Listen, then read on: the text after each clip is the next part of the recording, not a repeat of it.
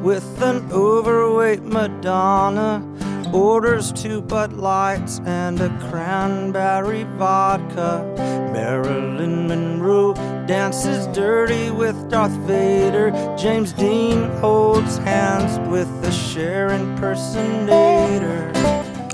¿Qué tal? Muy buenas, bienvenidos al episodio 8 de Pichos Salvajes Podcast, el podcast de Pichos Salvajes, aquí referencia de, del béisbol en español, semanal, el podcast que, que tenemos, que si, bueno, si es la primera vez que, que estáis por aquí, pues, pues nada, bienvenidos y si, y si sois más antiguos que, que la mayoría de los que presentamos esto, pues bienvenidos también, porque hay gente que nos dice, os sigo desde el. O sea, me han dicho hoy, dice, te seguimos desde el podcast 14. Digo, joder, te escucha, empiezas a escuchar un podcast semanal a, mitad de, temporada y, y, y, ahí a tope. O sea, hay gente que se está escuchando también lo, los podcasts desde el primer día. Digo, uf, pues eh, habremos dicho unas barbaridades de, de equipos y, y, de cosas. O sea, bueno, hemos llamado a a la rusa borracho varias veces, así que tampoco creo que que, que, ya a partir de ahí podemos ir a, a, peor. Y bueno, creo que pusimos los, a los Yankees campeones de, de la Serie Mundial, algo así, yo que sé. O a los Astros, no me acuerdo. Eh, John, ¿qué pasa? Eh, ¿Has visto la, la, gente escuchándose los podcasts desde el primero? O sea, que hay 33 episodios. O sea, tú te puedes gente creer. que tiene mucho, mucho tiempo libre, por, por, una parte. Por una parte, tío. Y, y, por otra, que a ver, que la gente, si decimos los Yankees ahora parece que se van a quedar fuera, ahora parece que van a ganar las World Series, ahora se quedan fuera, ahora ganan las World Series, no es culpa nuestra, que solo expresamos lo que ha ido pasando en la temporada, que no ha habido forma de, de, de saber por dónde van a salir. Exacto. Pero sí, sí, la verdad es que a mí alguna vez que he pillado algún podcast alguna cosa que me he oído algún capítulo antiguo o tal, cuando ya sabiendo lo que ha pasado lees, lees o escuchas cosas, así que a veces suele ser, suele ser gracioso. A ver, suele ser una boca chanclada de, de cojones, sí. pero bueno, es lo que, es lo que hay. Eh, este podcast está nominado a los premios iBox de anuales, así que si os llega un correo de iBox diciendo, oye, que se puede votar, ya sabéis dónde tenéis que dejar el botón deporte si os apetece. Y si no, pues también lo dejáis, ¿no? Que tampoco cuesta nada y podéis votar a varios podcasts. Eh, y ven aquí a hacer un poco de, de revisión de, de, todo esto, el jefe, no el jefe del podcast, sino el jefe supremo, Ángel, ¿qué tal? Hola, ¿qué tal? Jefe supremo. Se, me mando ni en mi casa. El jefe supremo del mundo, algo así. Sí. Claro, el, el florentino. Eh, Presi trae Mbappé, cago en la mar. bueno, lo intentaremos. ¿Quién será el Mbappé del mundo MLB en castellano? Bueno, lo dejamos para otro momento, lo dejamos ahí en suspenso. Veremos quién es. Oye, encantado de estar aquí con vosotros, que me habéis invitado y nada, con muchas ganas de, de charlar y de decirle a la gente que nos vote, hombre. Al menos este gran trabajo que estáis haciendo que, que valga la pena. ¿Vale? Y la gente pues lo le echa una revisión. ¿Vale? Sí. Y muy contento que mucha gente escuche los podcasts anteriores. Eso señala que sí. hay detrás un buen trabajo y que gusta. Ah, sí, y que hay gente con tiempo libre que quiere escuchar nuestras gilipolleces. bueno, o gente que está en los atascos mucho rato y no sabe qué escuchar. ¿eh? Claro, también. Y, y dice, ah, va, vamos a ver qué dijo John Molinero sobre los Mets el 14 de abril. Sí. Probablemente me estaría metiendo con ellos por alguna cosa, pero habría dicho algo Cohen. A lo mejor fue sí. lo del cuadro. Ah, lo del cuadro, sí. sí. Puede ser que. Que eh, Cohen eh, ha, dado, ha, dado, mucho de sí, nos ha dado mucho sí, contenido. Sí, top 3 barbaridades de este podcast, la rusa borracho, eh, descripción del cuadro de, que compró Cohen y la tercera, pues eh, que hablemos bien de los Yankees un día. O mal, porque ya no sé cómo hablar de ese equipo. Hoy hablaremos bien, hombre. Seguro, seguro. Eh, si habéis estado atentos a nuestras redes, por cierto, en Twitter nos podéis seguir, que no sé qué. PS Podcast, ¿no? El Bicho Salvaje Podcast nos podéis encontrar. Eh, eh, vamos a hablar de, una cosa que es equipos que vemos con cafeína o sin cafeína para los playoffs. O como yo que lo he definido desde un primer momento, equipos que yo veo que son reales para la postemporada, equipos que no, porque claro, los récords son engañosos y, octubre es muy, muy, muy complicado. Eh, vamos a hablar, si os parece, de, de la Americana. Lo, o sea, esta gente tiene un guion que son dos páginas llenas de datos eh, absolutamente anfetamínicos. Cuatro páginas. No, claro, son cuatro, pero dos de cada liga. claro, o sea, aquí hay, datos, hay mucho. La, gente que, la gente que no se piense que aquí llegamos, que nos hemos visto un partido en el último mes y empezamos a decir cosas a lo loco, que esto tiene un, un esfuerzo. Nos vemos dos partidos al mes y después decimos cosas a lo loco. Y después ya nos metemos con los que nos caen mal y listos. Y ya claro, que, suele ser la mayoría de equipos de la liga, incluso nuestro propio equipo. la mayoría de podcasts. También, también. Hacen esto. A mí podcast que me caen bien, eh, Buster Olney y ya está. No, todo el mundo me cae en el mundo de la esfera podcastil. Eh, beisbolística. Eh, entonces, a ver, el, tema es, hay, he dividido las estadísticas en bateo, fildeo, picheo y récords, cuáles son de verdad, cuáles son de, mentira, pero claro, hay mucho dato y tal, así que vamos a hablar un poco de manera general, ¿no? Eh, lo que es la Liga Americana lo hemos acotado a Red Sox, Yankees, Blue Jays, Rays, White Sox, Astros, Ace y Mariners, porque hablar del resto de equipos es un poco perder el tiempo, la verdad.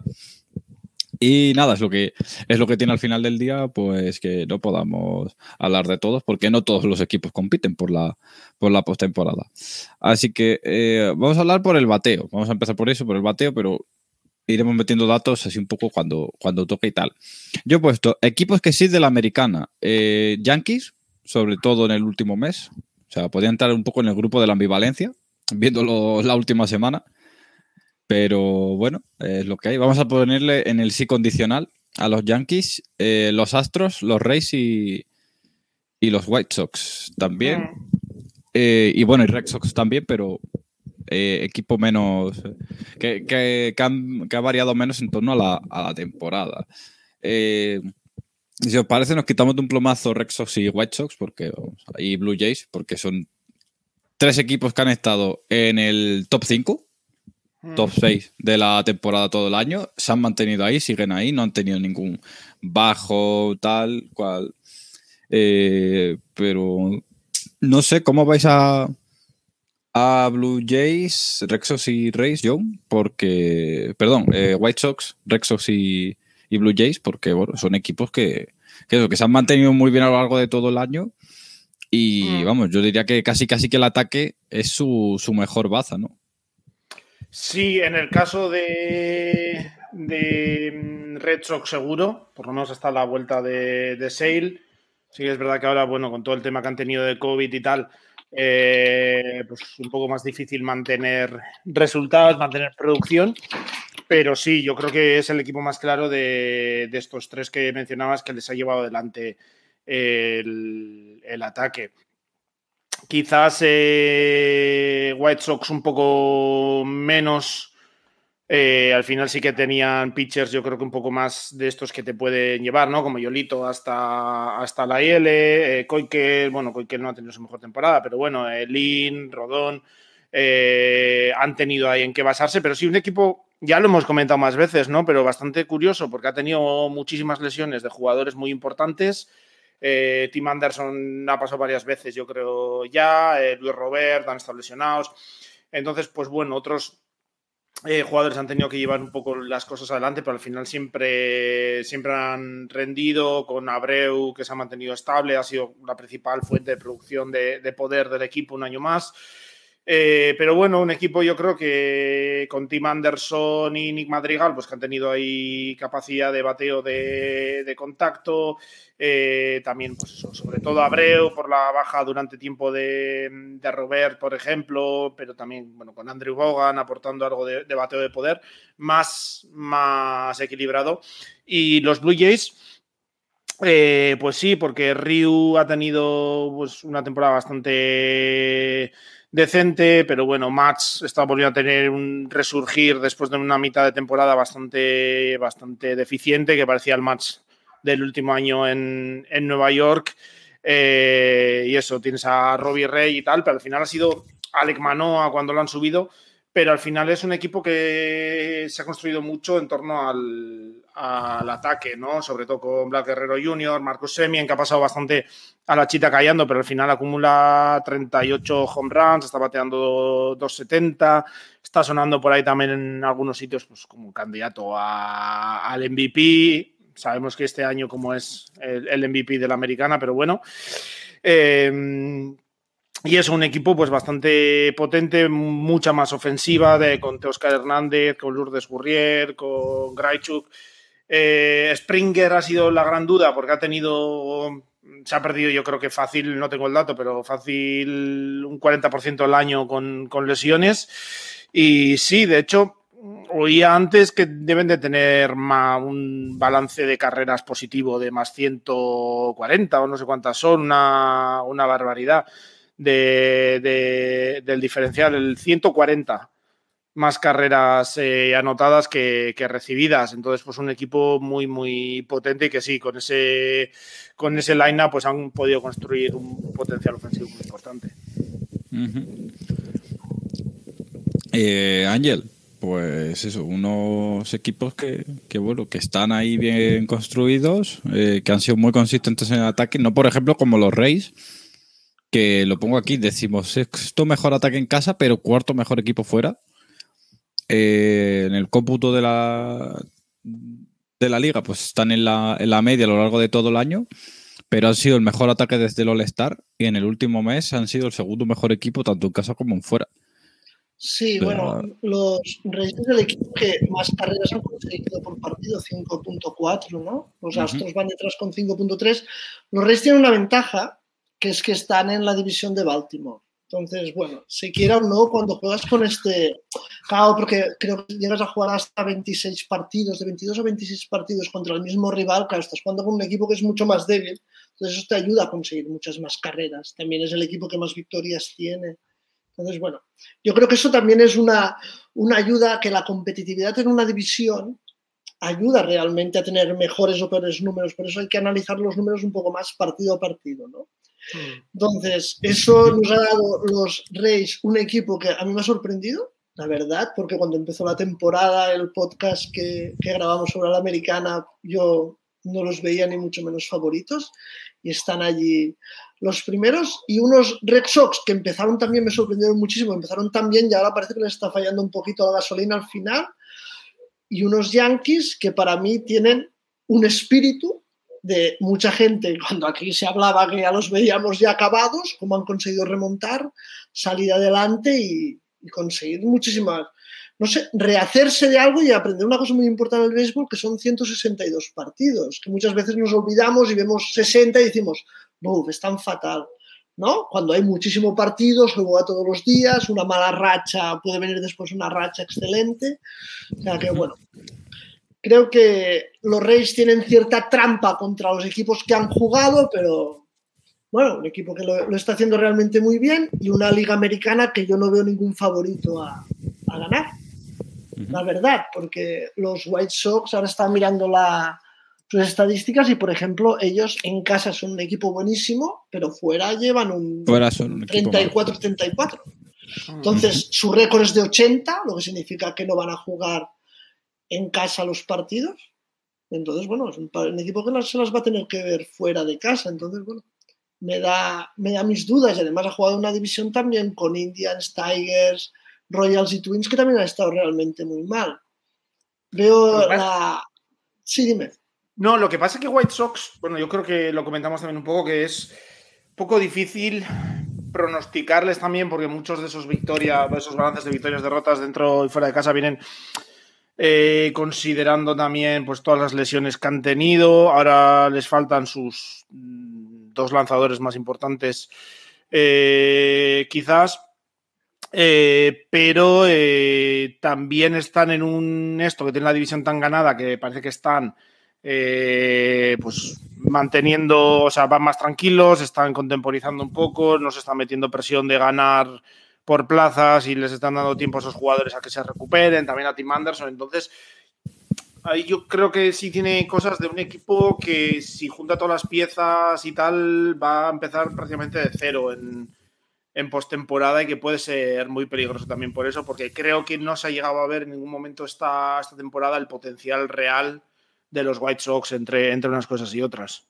Mm, pero para mí, como es el equipo, es un error no intentar tener el mejor récord de la americana. También te lo puedes. Es, es, es, un. ¿Sabes? Y las lesiones es parte del juego. Lo de decir, bueno, en octubre llegaremos, estaremos todos y que venirá, ¿no? Eso es. Es arriesgado. Es realmente para mí es. Supongo que si ¿Por no qué? Porque octubre es ya. ¿eh? Octubre son, es ya. Sí, supongo que no- si no se hubiesen dado esas tres lesiones se lo plantarían de otra forma, pero yo creo que han elegido que la gente se recupere bien, que llegue a, a octubre lo mejor posible y luego ya veremos a partir de ahí a ver cómo, Mm. cómo funcionamos. Y si en el interim pues eh, ganan cuatro o cinco seguidos y se ponen aunque sea segundos, segundo cabeza de serie y pueden ir a esto, pues eh, porque a mí, ya lo he dicho, a mí me daría miedo, una semana pasada creo que lo dije, si entras primer cabeza de serie, ahora mismo vas o contra Red Sox, que seguramente sería Chris Sale, o contra los Yankees, que ahora están en una mala, una mala semana, pero tienen un potencial tremendo y te pueden, te pueden hacer mucho daño. Pero Vamos a seguir con los Yankees. Sí, sí, diga Angel. Angel, sí, lo, lo que a mí me. De los Yankees y Red Sox, lo que me da es la irregularidad que muestra muchas veces. Entonces, esa irregularidad puede ser positiva, ¿sabes? Pero también te lo puede pillar una negativa durante el mes de, Sí, de sí, sí, octubre. claro. Y entonces ya estás. Estás muerto. Hmm. Por eso Sí. vamos a hablar ahora de equipos ambivalentes, que yo lo pongo aquí a los Yankees como un equipo que sí, pero eso es lo que hemos dicho, un poco con, con dudas, porque claro, la última semana está siendo muy mala, pero el último mes es muy fuerte. Ha sido el quinto mejor ataque, el séptimo en la Liga Nacional, el séptimo mejor en la MLB. Eh, han, son los, el cuarto mejor equipo en el último mes fuera de casa. eh, sin embargo, pues bueno, viendo los, los números de la, de la temporada, vemos que hay rachas y bajos muy altos y que les lleva a estar en la medianía de la liga en ese ataque. Eso sí, son el mejor equipo de la, de la liga en, en bases por bolas, que, que, bueno, siempre ha sido algo que se le achaca a los Yankees, que por lo menos este año lo están intentando corregir, ¿no? Sí, que era algo que se decía que habían trabajado mucho de Mm. a partir del All-Star y que era algo que se notaban en esa, ese mes y pico que tuvieron muy bueno, que era algo que se le habían conseguido establecer pues una mayor disciplina en el plate y que eso les está ayudando a, obtener resultados mucho mejores. Eh, no lo sé, es lo que dices. Al final los Yankees están teniendo no solo mm, muchos altibajos, sino altibajos muy, muy pronunciados, ¿no? En, eh, cuando estaban llegando al trade deadline parecía que estaban fatal, que ya mucha gente les veía incluso fuera de, de, playoffs, luego se convirtieron en favorito porque tuvieron una racha enorme. Eh, ahora aparece otra vez, ¿no? Enseguida se han buscado chivos expiatorios, sobre todo en Joey Galo y en, y en Gleyber Torres. También ahora está la baja de Loisiga. Chapman también se lo ha achacado bastante. Que este año, pues bueno, no está. La verdad es que no está muy bien. Pero sí que yo creo que eso va también un poco impulsado por, el entorno. Ese buscar rápidamente chivos expiatorios, la presión de la prensa y tal, les puede llevar a, hacer eso. Y se, se puede meter fácilmente ahora en no una semana, sino dos o tres eh, reguleras y que les pillen por, por atrás y, y que se queden sin esto. Pero es, está siendo un equipo muy, muy difícil de pronosticar porque potencial tiene todo el del mundo y más, pero entre problemas de rendimiento, lesiones y tal, pues eh, les está costando mostrarlo. Yo en los Yankees veo a veces una futbolización del béisbol, ¿no? En la manera que la prensa trata de buscar el chivo, ¿no? Como se trata en un equipo de fútbol. Cuando ves que el equipo no va bien, el problema es un jugador, el problema es... No, el problema es el equipo. El problema es todos, porque juegan todos. El problema no es que Gleyber Torres esté bien y entonces van a ganar. Galo esté bien y van a ganar. No. Creo que... Y, y- y eso no te deja ver realmente lo, el fondo de la cuestión. El fondo para mí de los Yankees es que es un equipo irregular, muy buen equipo, pero si hace dos años los Nationals ganaron, ¿por qué ganaron? Porque al principio no hacían nada y cogieron un ritmo de equipo y funcionaron como un equipo. Los Dodgers el año pasado ganaron porque toda la temporada funcionaron como un equipo. Yo no recuerdo equipos que vayan cambiando, subiendo, buenas rachas, malas rachas y acaben llevándose las series mundiales. Porque creo que eso es que el equipo no acaba de funcionar y el error no es de un jugador ni de dos. ni de un pitcher. Un pitcher te puede hacer perder un partido si quieres, pero es todo el Mm. equipo realmente el que no acaba de, de coger un ritmo de crucero. ¿Sabes? Si los. Yankees llevaran el ritmo de crucero de empezar mal y ahora ir bien, me daría mucha más confianza. Pero es justo lo que no ha conseguido. eh, Eh, no ha conseguido eso. Entonces, Eh, bueno, por cierto, otro equipo que tampoco lo ha conseguido, que los tengo aquí en ambivalentes en ataque, eh, los seis. Eh, decimos mejor, decimos séptimo mejor ataque de la liga. O sea, es decir, medianía un poquito hacia abajo. 22 eh, son vigésimos segundos en average, 16, de- en el número 16 en slugging y en OVP. Décimo tercero en bases por bolas. Son el vigésimo quinto equipo de la liga en casa. O sea, son de los peores equipos de la liga en casa, se entiende por el ballpark y tal pero son el segundo mejor equipo de la liga fuera. En los últimos 30 días son el noveno mejor ataque, siendo el noveno mejor ataque en casa. Es decir, han mejorado muchísimo el ataque en casa, lo que le estás haciendo, pues, ser mejor ataque en general, ¿no? Mm, En este periodo, un décimo en slugging, es decir, en, poder, y decimoquintos en ISO. O sea que.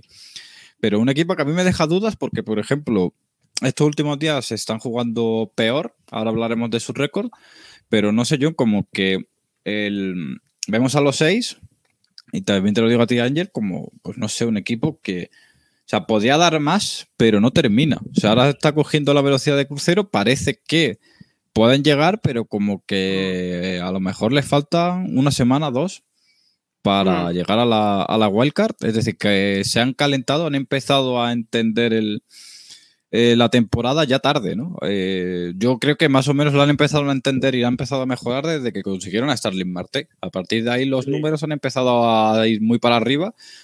No sé, como que les ha venido bien, pero a lo mejor lejano, ¿no? En el, en el tiempo eh, el hecho de, bueno, pues eh, intentar competir la wildcard porque ya estaban un poco, no descolgados, pero a lo mejor sin, sin el tiempo suficiente como para llegar ahí. Sí, estaba mirando aquí también resultados de Oakland. Eh, la última racha, creo que iban una racha de 6-14 o algo así.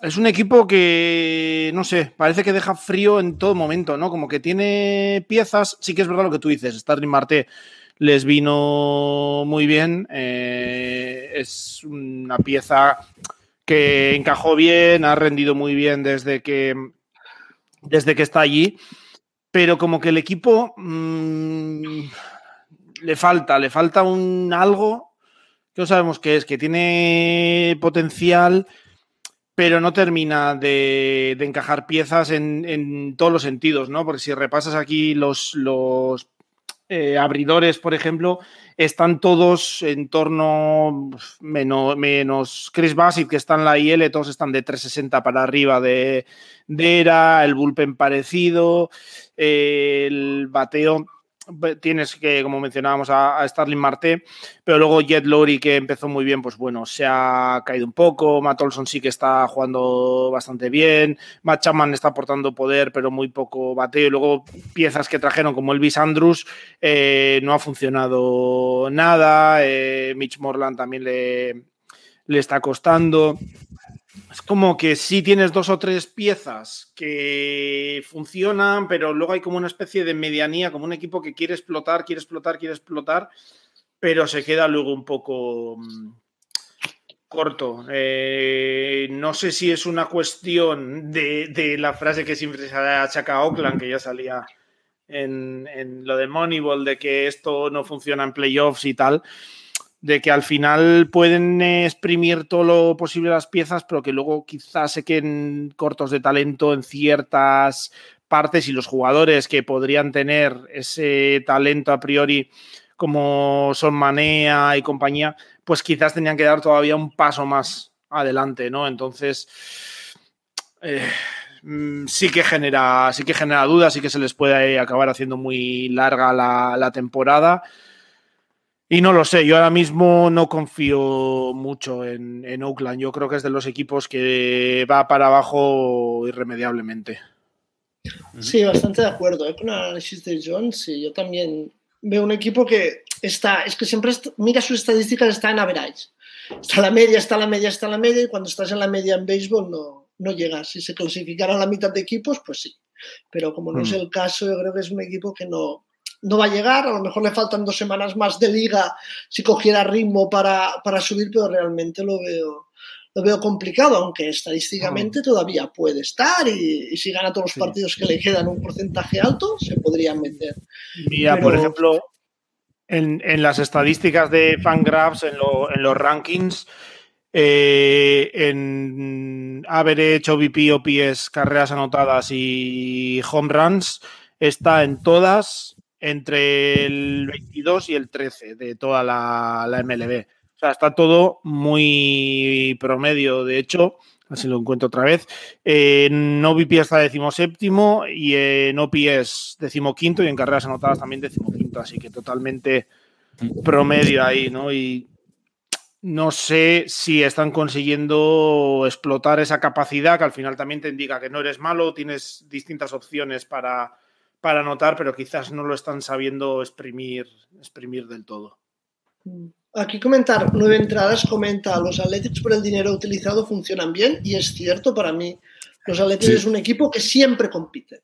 Mm. Eso es brutal. En, el mundo que vivimos ahora, el deporte profesional, para mí es brutal. Pero el poco dinero que tienen, siempre están allí luchando y nunca están con rollos de, bueno, vamos a vender todo, vamos a hacer cinco temporadas perdiendo 100 partidos. Y siempre compiten y eso es realmente, vale muchísimo la pena.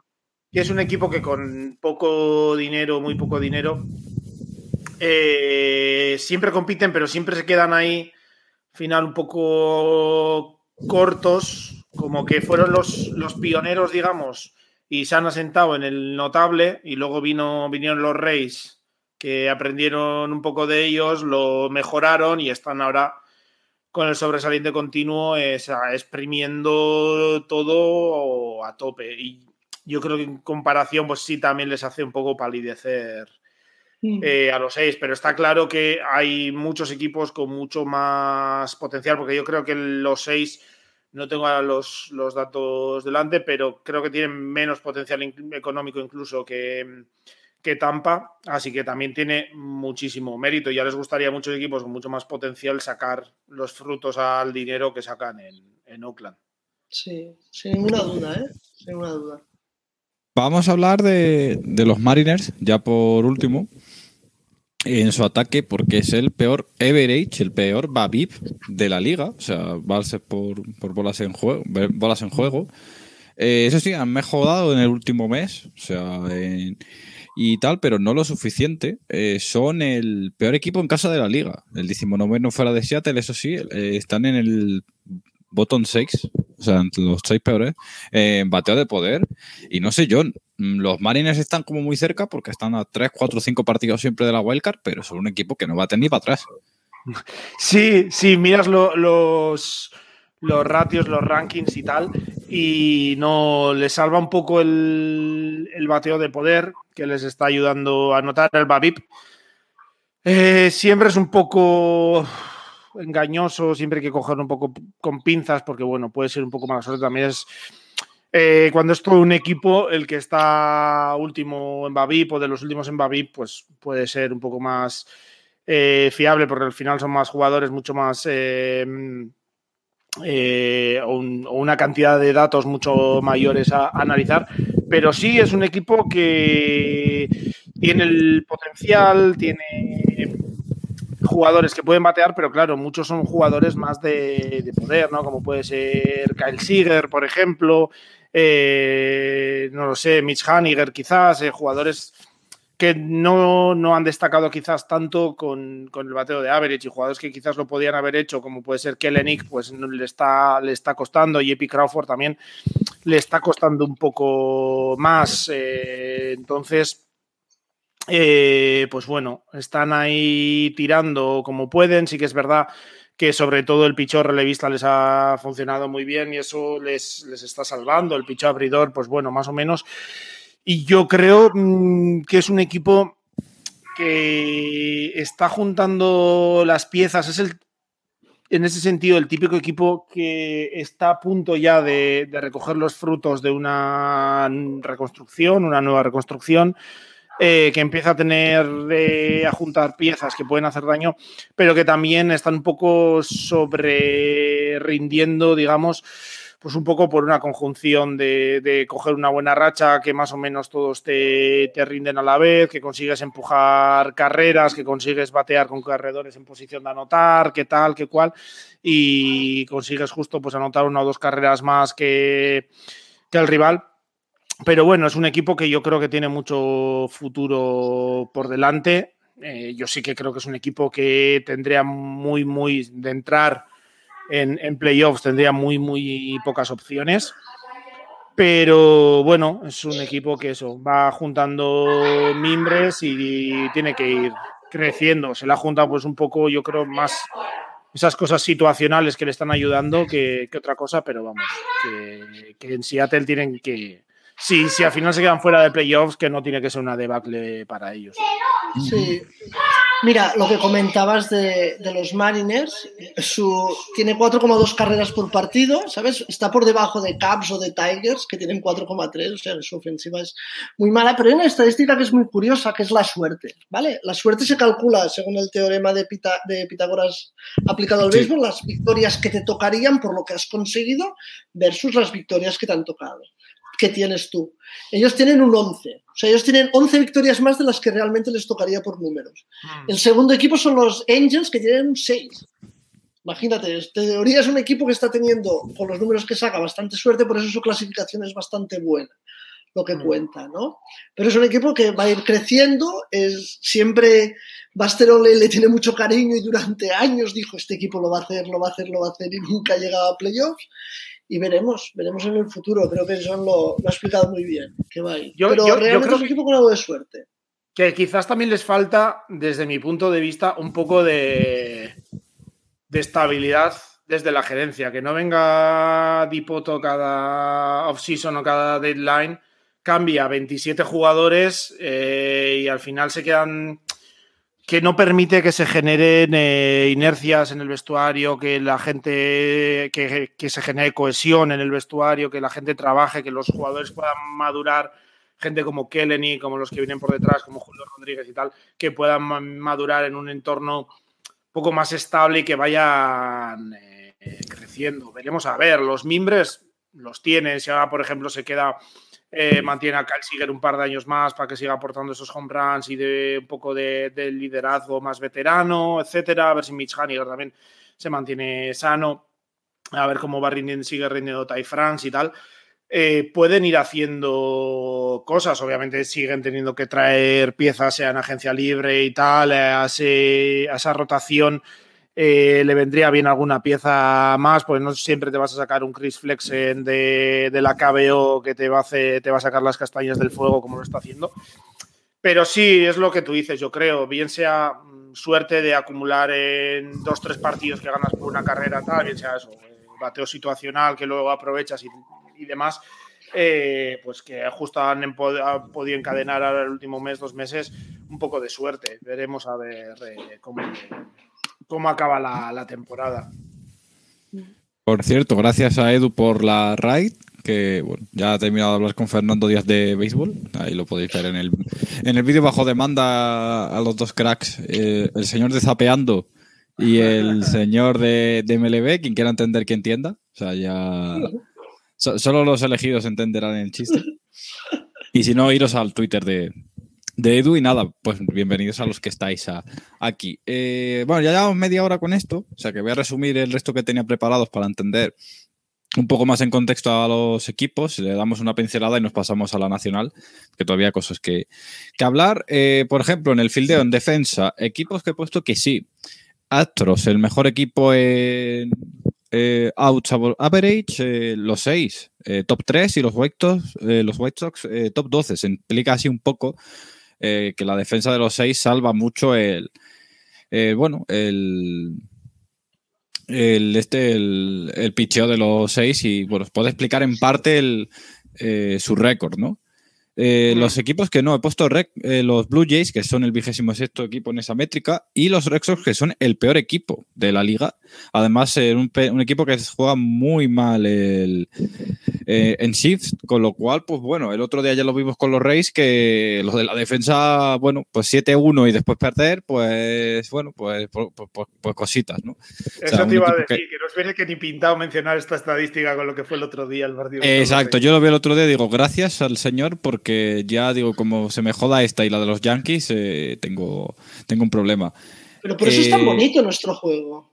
Claro, claro, por eso es tan bonito. Pero después la gente te lo recuerda y hay un iPad de Rarusa por ahí apuntando cosas. Eh, ¿Me dices, Bel, 22, ¿he entendido el chiste? ¿Soy raruno? No, simplemente estás aquí viendo béisbol, así que no eres raruno, pero eres de la comunidad. O sea, se entiende, ¿sabes? Que... Dice, dice Edu, dice, vaya, por fin tres que saben de béisbol, no como otros dos pesados. Bueno, si te refieres a, a, a mí y a John, pues sí, un poco pesados sí que somos. Sí. Yo también. Pero tú eres el jefe, así que te, lo, pasamos, te lo pasamos. en picheo, eh, una cosa que, quería destacar un poco, el bullpen de Astros y Ace están muy por debajo de la media. Y eso, eh, bueno, eh, los Ace lo están intentando arreglar, los Astros también han hecho inversiones, pero no termina ahí de, cuajar, ¿no? Entonces, a ver qué pasa de aquí a octubre. Yo creo que la principal baza para que los Astros no jueguen las bolseries es que el bullpen se les caiga en algún momento. Sí. Y mire, lo intentaron trayendo a cómo fue el. Bueno, a, Rafael Montero y. A Jimmy García y a Graceman. Sea, que... Eso, eh, a Graceman, se trajeron a Rafael Montero, bueno, han intentado cosas, no sé, a ver si les más. Pero yo creo que ya lo comentamos en su día, ¿no? Que parecía un poco como la parte de, de la plantilla que más dudas dejaba, que lo intentaban reforzar. Eh, para ellos. Luego sí que han tenido muchas lesiones con Urquidi y compañía también en, la rotación, pero bueno, lo han ido solventando bastante bien. Pero sí que el bullpen pues era un poco la parte que, que les cojeaba un poco más.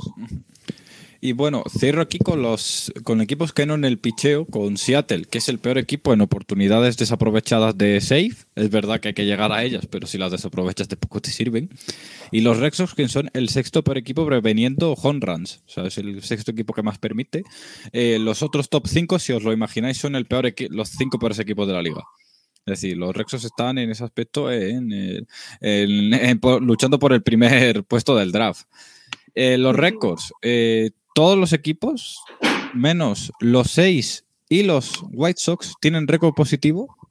Perdón, tienen récord positivo contra equipos que hayan ganado más del 50% de los partidos. Entonces, los seis.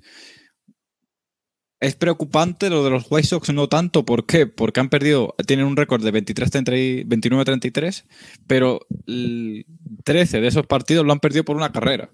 Hmm. Es decir, que tienen récord negativo, pero bueno, podrían no tenerlo. O sea, ahí está la suerte, el saber cerrar los partidos, el a lo mejor haber tenido a Tim Anderson en algún momento, eh, ¿sabes? es como. A Roberto, que a Roberto, al quien fuera. A eso me refería yo un poco de hmm. que el potencial verdadero, pues eh, está un poco por ver todavía en, el sur de Chicago. Así que, así, Angel, en resumen te expongo. Eh, por lo que hemos visto, equipos que sí huelen bien para la postemporada Rays, Blue Jays, sí, a, medias, Astros y los White Sox sí nos aprietan mucho los partidos. Equipos que están ahí más, ambivalentes, los seis, los Red Sox y los y los Yankees, eh, equipos que huelen muy feo para la postemporada, pues los Mariners, ¿no? Están muy lejos de, competir y están, pues eso, lo que estamos diciendo, sobre rindiendo por encima de lo que de lo que se espera de ellos y no sé, si quieres añadir algo más eh, y tal, si quieres alzar algún equipo, tienes micro libre ahora mismo. No, bueno, me parece sí, así correcto. Los Blue Jays los veo un poco. Me cuesta ¿eh? también. Valencia. Sí, un poco la mi Valencia, ¿no? Por el picheo funciona muy bien. Sí, también por la falta de... Ahora han cogido una buena racha y bueno, eso es importante. Si en septiembre mantiene esa buena racha, es lo que hablábamos antes, es mantener, coger la velocidad de crucero para llegar con ella a, octubre. Pero ahora... Los jugadores bien. Los Blue Jays sí. entran, que al final una rotación con Berríos, Robbie Rey, Ryu...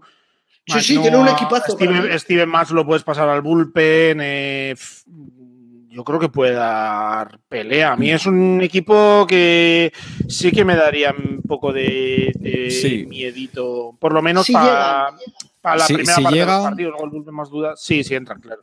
Claro, Sí, si llegan y a, ver. Sí, a ver cómo funciona la defensa, ¿no? Que es eh, lo que Mm. están mejorando últimamente, pero lo que no ha venido acompañando toda la temporada. Claro, pero la defensa al final han tenido que hacer muchos movimientos ahí para encajar Claro. a Black Guerrero donde podían. Pues sí, al final tienes a Semien que te va a hacer muy bien, pero luego tienes que ir moviendo a Villo, a Tal, a, a Bichette, eh, les vas moviendo. Siempre te genera cuando tienes que así tal, pues siempre pierdes un poco de, de capacidad, eh, digamos, de defensiva cuando mueves tanto a los jugadores, pero bueno, eh, yo confío en ellos. Vlad Guerrero Jr. sabemos que, entre comillas, no va a ser el mejor defensor de, de la historia, pero bueno. Yo creo que pueden ir cubriendo, cubriendo cosas y, y, eh, que pueden dar un susto si llegan a, a playoff. Sí, yo al principio de temporada hicimos la encuesta y que yo la aposté por ellos para ganar la, la americana este, ¿eh? Porque creo que es un Hmm. gran equipo y si llegan pueden dar, Mm. a ver, a ver si consiguen un buen récord, los otros dos que nos fallen un poquito, si fallan un poco Yankees y Red Sox, sí que pueden porque están con 75, o sea, están empatados a, victorias con los Mariners. Sí que es verdad que por lo que estoy viendo, por ejemplo, Springer, que ahora está otra vez en la, en la IL, pero bueno, ha estado jugando más que nada de, de DH.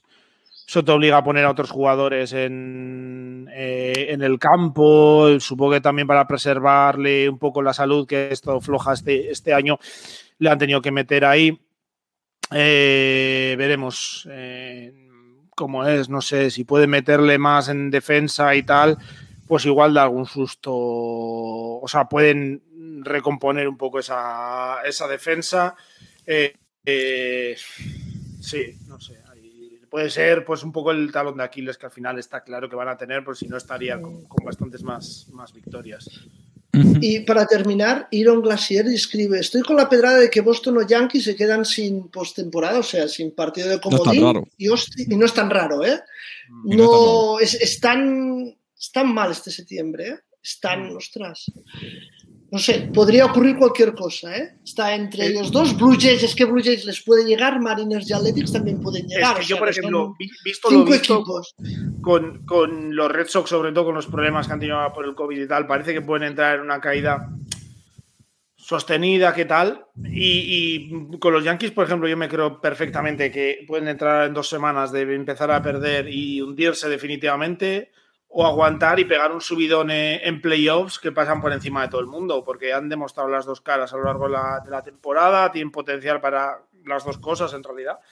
Veremos a ver qué pueden hacer, Sí, pero sí, sí que, pero no. que se puede quedar alguno fuera, mm, seguro. O los dos. O los dos. O los Eh, dos. o- Con un Blue Jays Mariners. Un Blue Jays Athletics. ¿Por qué no? Eh, vamos ¿Por a hablar de la nacional. Vamos a- hemos hecho una campanita de Gauss otra vez de equipos a analizar, que en este caso son eh, Braves y Phillips, eh, Brewers, Rex eh, y Cardinals, Dodgers, Giants y Padres. Equipos que sí. O sea, tampoco vamos a dedicarle mucho a los equipos que sí, en especial a dos, que son los Dodgers y los Giants, que son, pues bueno, ataques top, picheo top, defensas top, eh, récord contra equipos posi- eh, diferencial de carreras, eh, pitagóricas y todo esto top. O sea, no vamos a hablar mucho de los Dodgers y de los Giants, Que son Son muy los- buenos, vamos. que son muy buenos y hay que Muy hablar de otras cosas. Ya está. Ya está. Ya No está. hay más. Fin. Son muy buenos en todo y muy guapos todos, además. Y puede ser tranquilamente la final de la Nacional. Y, y eso Pues- que. Y no extrañaría a nadie. Con Chase sí. Bellinger y tal, que yo ya estaba oyendo a gente que están pidiendo que sienten ya Chase Bellinger y no sé qué, y que está siendo un lastre para el equipo y tal. Eh, veremos. Pues ojalá Pero Bellinger siendo un top. si fuera un lastre en el mío. Sí, ojalá fuera un lastre también en los Indians. Sería un gran Ah, lastre. Pero bueno. Y además tienen una- un infield con gen- mucha gente guapa. Es que este equipo es muy difícil de odiar. Es que eh, los Dodgers Sí, son sí. muy difíciles de, de odiar y tienen al Young que va a ser cualquier Buehler o, o más Scherzer, ¿no? Eh, entonces, los, eh. y los Giants, pues juegue quien juegue, juegan bien todos. Es como, ¿qué cojones en este equipo ya? O sea, este, este equipo juega Muy muy bien bien. siempre. O sea, Giants que- pueden hacer algo épico, ¿eh? Giants puede ser el, un equipo que ahora todos los vemos así, pero cuando empezó la temporada, la gente Jaja. daba un duro. Sí, Bacala. Pero no nosotros. Nosotros somos unos mindundillas que nos gusta esto, sino la gente que sabe de esto, que escribe sus columnas y solo se dedica a esto. No Los Giants por ellos. estábamos, estábamos la semana pasada, yo creo que fue en el último programa, que venían de haber perdido un par contra Milwaukee, bueno, que ya habían perdido cuatro los últimos cinco, tal, y luego no, no les ha pesado, se nota que tiene gente ahí con mucha experiencia, mucha veteranía, y está, han sabido solventar una serie importantísima contra, contra los Dodgers, que yo creo que el mensaje también que manda eso es, es, es importante. Sí. Mm. Eh, pues nos pregunta Iron Glazer, ¿veis a San Francisco aguantando a los Dodgers por el título de división? De momento lo han hecho. Sí. Y lo O sea, yo creo que. Perfectamente factible, porque no ha sido Sí. cuestión de un mes lo de los Giants y les han comido terreno porque sí han tenido esa semana un poco mala, pero ahora cuando se han enfrentado cara a cara les han aguantado y, y ojo, que puede ser un, un equipo que es, a mí me parece totalmente factible que, que- que aguanten a, a los Dodgers. Eh, por cierto, eh, creo que había un dato por ahí que, que eran el, si ganan hoy, o sea, tendrían la victoria número 90 de la temporada y sería el, el- el primer equipo que ha conseguido las 30, las 40, las 50, las 60, las 70, las 80 y las 90 victorias. Hmm. Hmm. O sea, que ya no es flor de un día, es que desde la victoria 30 son el primero en alcanzar la, la- la cifra de la decena siguiente. O sea, que Hmm. po- podemos decir que, es que son un equipo que, que eh, se queda muy cerca, por ejemplo, al principio de temporada a los Rexos, a los Dodgers, pero ellos son los primeros en llegar a cada decena de victorias. Y Mm. eso significa que los van haciendo mejor que el resto, ¿no? O que tienen un colchón que les aguanta para, Hmm. para hacer eso.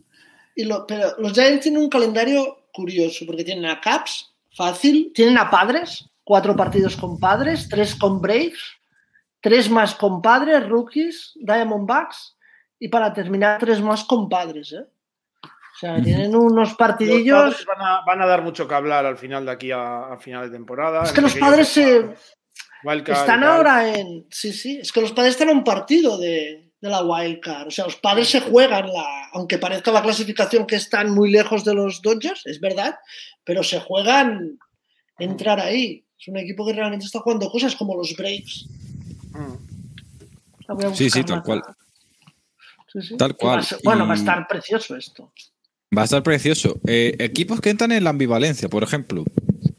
Hablando de los propios padres, son el, se- el decimosegundo mejor ataque de la liga. O sea, son el 10, pri- eh, entran entre los 10 primeros en casi todas las categorías.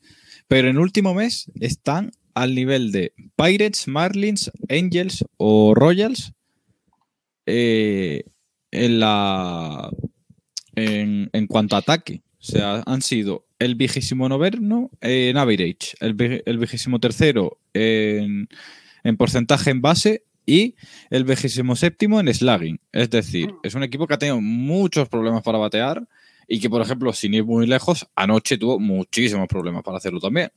Hmm. Entonces, es como que los padres están, regre- están en regresión eh, en estado- ataque.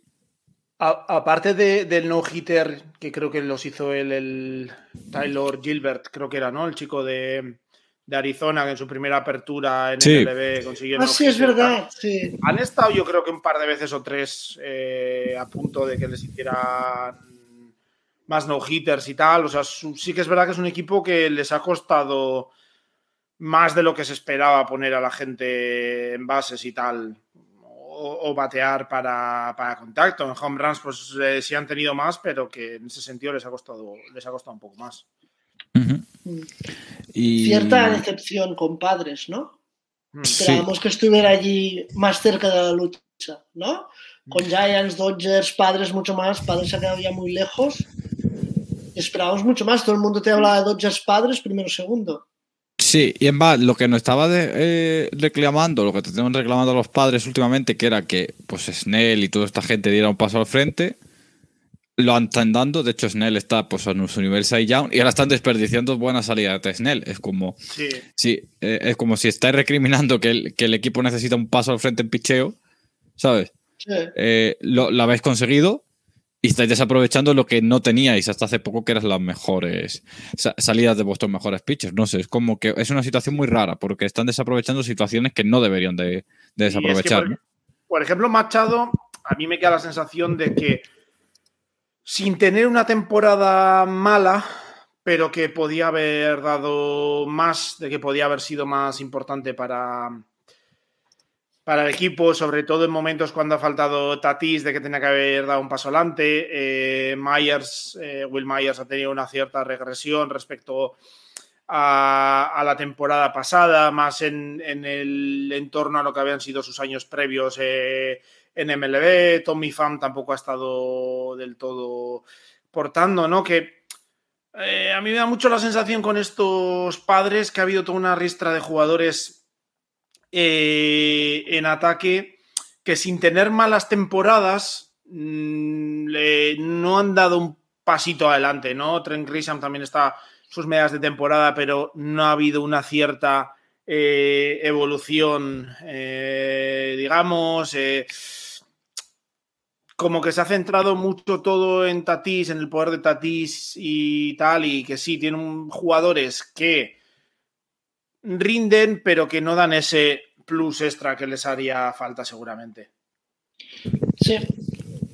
Padres me recuerda un poco a la situación un poquito de Yankees, de arriba abajo, arriba abajo, sin acabar de encontrar un juego estable, una manera buena de jugar.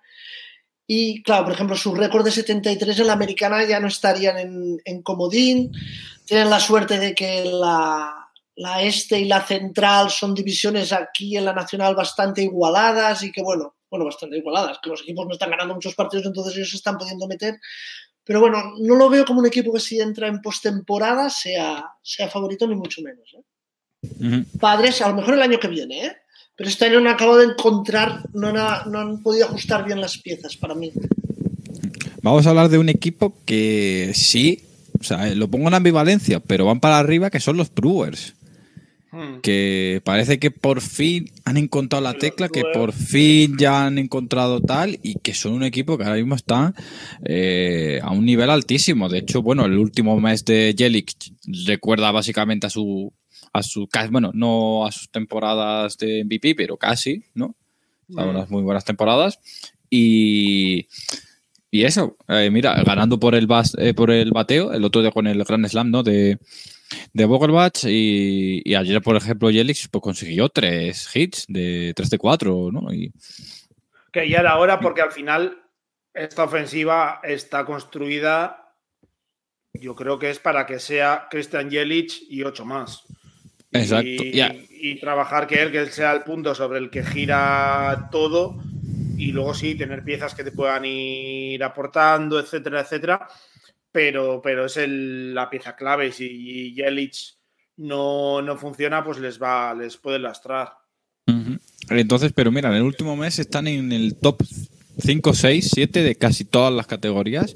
Y sobre todo hay una mejora muy importante de Angel, que es que en las temporadas 2018-2019, hasta que fueron muy buenas de los de los Brewers, eran, el, eran un equipo que, que, era muy bueno fuera de casa, pero también muy bueno en casa. Y este año han, sido, seguido siendo un equipo que era muy malo en casa y muy bueno fuera. O sea, han sido ese equipo. Y la mejora de este último mes ha sido que han sabido mantener el nivel fuera de casa, pero han mejorado exponencialmente su nivel en su casa. O sea, han pasado de ser el vigésimo tercero al sexto mejor equipo de la liga en el último mes. Sí. Eso y con la vuelta de Jelix y tal es, es lo significativo de este equipo. Sí, Yelich si juega bien este año, por ejemplo, estoy mirando que en War es el doceavo jugador del equipo, contando pitchers y tal. Si empieza a jugar bien, realmente puede dar un plus porque el equipo ya está clasificado, yo creo que van a jugar postemporada y si pueden llegar todos bien, no van a luchar por quedar los primeros porque no, no pueden quedar ya sean los primeros, pero bueno, creo que es un equipo que realmente puede presentar batalla y puede ser interesante de ver. Aunque mm. en, aquí en la Nacional yo los veo todos por debajo de Giants y Dodgers, pero bueno, puede estar. Si Jelic empieza a funcionar, pero como dice John, lo necesitan. Es que tiene que jugar y tiene que todos los partidos de postemporada conseguir cosas. Si no, lo veo complicado. Han hecho una gran temporada, pero bueno, lo veo complicado que vayan más allá en octubre. Pero eh, equipo que están en la misma situación en los Cardinals, que eran el equipo inmediatamente inferior a los a los Brewers eh, en la clasificación de la, del ataque y están en todas las métricas otra vez en el top 5. O sea, es un equipo que se está recuperando base de bien, que bueno, con Grant Wright, eh, un poco de Mikolas, Kim y tal, eh, están sosteniendo al equipo, mm, pero no terminas de darle, ¿no? Yo, es como que no terminan. Sí, ¿no? Da un poco esa sensación de que se les termina de están ahí como queriendo llegar estirando los dedos, pero que les falta y un, dar ese paso. Ahora han perdido cuatro seguidos. Y sí, eh, no sé, es un equipo que seguramente les vendría bien un poco más de rendimiento de arenado, sobre todo en lo que respecta al promedio. Y luego tienen ahí, pues sí, jugadores eh, que no terminan de, de, explotar del todo, como puede ser Dylan Carlson, Harrison Bader, Tyler O'Neill, que te dan opciones de jugadores, o Tommy Edman, que te dan opciones de jugadores eh, de utility bastante buenos que los puedes ir moviendo y tal, pero que te vendría bien que fuese un, un paso más para adelante, que obviamente pueden tener rachas muy, muy buenas, pero que te pueden quedar ahí eh, también, pues, ese pasito extra de talento que les vendría muy bien. Entonces, eh, sí, pues San Luis es un equipo que creo que le va a costar y le va a costar lamentablemente eh, para nuestro amigo Nueve Entradas, que le va a costar un poquito pelear por, por entrar en ¿Mm? esa, en esa postemporada. Sí, Sí. dice aquí Nueva Entrada que tienen el bullpen más inconsistente de la liga. Bueno, siento disque para ir porque esos son los Phillies. Ya hablaremos de ellos. Pero bueno, sí, pero es que los eh, juegan en otra liga con, con el bullpen, o sea, eso Exacto. ya es. Sí. eh, bueno. Angel. Cárdenas para mí eran favoritos también a ganar la central y lo mismo lo, lo que ha comentado John, 100% de acuerdo, no, no van a llegar. Yo lo, lo veo complicado que ellos no vayan a llegar porque ahora para conseguir remontar es empezar a ganar partidos, los últimos 10 llevan un 4-6. Es complicado cuando ahora en septiembre cada partido que pierdes sí que es un, es un mazazo. Están lejos de Reds, están bueno, con padres que se lo van a jugar todo allí. Después ya hablaremos de la este, donde Phillips y Mets todavía pueden, pueden dar muchísima guerra. Entonces, bueno, lo veo complicado. ¿eh? Para Cárdenas confiaba mucho en ellos, pero bueno, otro año será. O me equivoco y hacen lo que hicieron hace unos años, remontan al final y ganan las series mundiales. Bueno, veremos. ¿Quién sabe? Oye, hablando de Braves y Phillips, eh, equipos que empezaron bien. eh, en el caso de los Braves, bajaron por la lesión de Acuña. eh, han vuelto a. Volvieron a subir y han vuelto a bajar exponencialmente, ¿no? Es como un poco la, la montaña rusa de, de los Braves. Pero, sin embargo, pues están entre los siete mejores equipos de la liga. ¿Sabes lo que Mm. pasa? Que hay un dato muy engañoso, que están en el top 10, 12 de todas las métricas, pero son uno de los peores equipos en Babip. Y en el último mes son el peor equipo poniendo bolas en juego. Es decir, que los resultados que tenían eran muy reales y cuando esa irrealidad se ha vuelto ya tangible, se ha caído el equipo. O sea, ya no es que esté Acuña, que falte tal, es que eh, no ponen bolas en juego. Entonces, eh, las pocas que ponían sí producían, pero cuando han dejado de producir no tienen nada. O sea, John, es como muy un equipo, pues eso, que el Babip es muy, es una estadística que hay que tener, eso, lo que tú has dicho, muy me- pormenorizada, no se puede usar a la ligera, pero con los Braves se decía que, oye, este equipo apenas deja de producir lo poco que produce, no hay más. Y se está viendo que no hay más. Y, se, y, Sí. y en esa división se va a clasificar el que le gane más partidos a Mets y a Nationals. Sí, a ver, es un equipo que yo tenía ganas de ver los datos y tal, porque al final es un equipo que ha resultado muy sorprendente, que había estado funcionando muy bien tras la lesión de Acuña, sobre todo tras el trade deadline, con la eh, llegada de gente como Jock Peterson, de Jorge Soler, de Duval y tal, que habían rendido muy bien. Eh, Soler y Duval han producido eh, mucho bateo de poder, por ejemplo. Pero sí, quizás es un equipo que estaba bateando por encima de, sus posibilidades, ¿no? Alvis eh, ya está en 2.62 de promedio, Dansby Swanson en 2.58. Eh, el único que aguanta es Freddy Freeman, que ya le llegará algún contrato, algún día le renovarán el contrato. Pero sí, es un, es un equipo eh, que deja es, que al final mirabas el line-up, eh, sobre todo tras la baja de, Acuña, el tema de Ozuna y tal.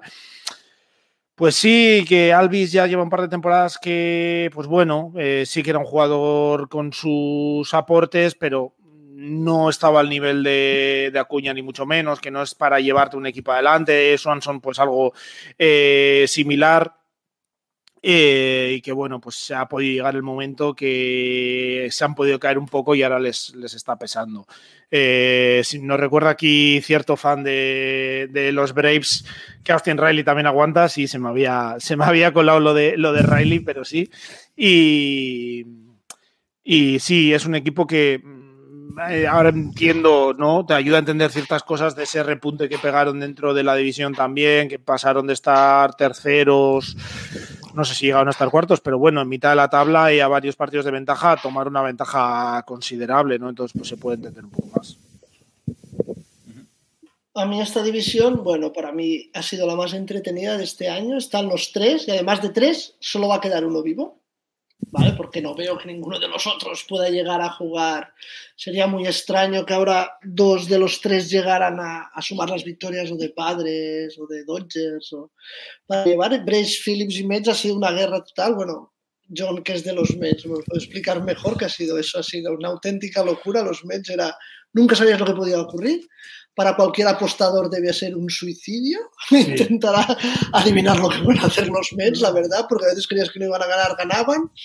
Y están los tres allí luchando y bueno, si alguien se empieza a enganchar a esto del béisbol y ve que hay muchos equipos y que esto, ostras, no sabe por dónde empezar, le aconsejo mm. mirar a estos tres equipos y seguir solo esta, esta liga, la Nacional Este, ¿eh? porque realmente es el béisbol de la vieja escuela donde solo se clasificaba uno. Antes, recordáis, hace muchos años, de la Este había uno y de la Oeste había uno. Pues mm. esta división es lo mismo, va a quedar uno, uno de los tres. Y muy, muy entretenido, la verdad. Me sabe mal por los Nationals que dejaron la carrera vendiendo muchos jugadores y tal, pero bueno, esas son otras cosas de destruir un equipo después de dos años de ser campeón. Eh, vamos a hablar de, bueno, eh, los Phillies, pues otro equipo que está, bueno, pues en números similares a los Braves y, y tal. Eh, y lo que he dicho antes, eh, el problema de los Phillies son que están, es un equipo que está por debajo de la media en picheo, que sus abridores han empezado a decaer y encima que todos tienen, es el peor pulpen de la liga entre los candidatos a playoff. Mm. Y el más inconsistente, con lo cual, esto, bueno, ya no es noticia, pero evidentemente está Harper bateando un mil. Hay, hay mucho jugador bueno que no está produciendo ahora, pero bueno, rachas y tal.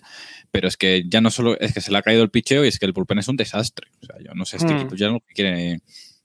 O sea, yo no sé de lo que quieren hacer, pero es que no, no sé. O sea, yo no sé, le tendrán que, que, hacer un, no sé, un rito satánico al bullpen, algo así, porque es que ya es, es que no tiene sentido. Sí, a ver, eh, yo es que al final lo que, lo que me queda claro es que en el, en el este al final el que gane va a haber un componente muy importante de que ha sido el que menos ha metido la pata, digamos, porque al final todos han fallado, en este caso Filadelfia.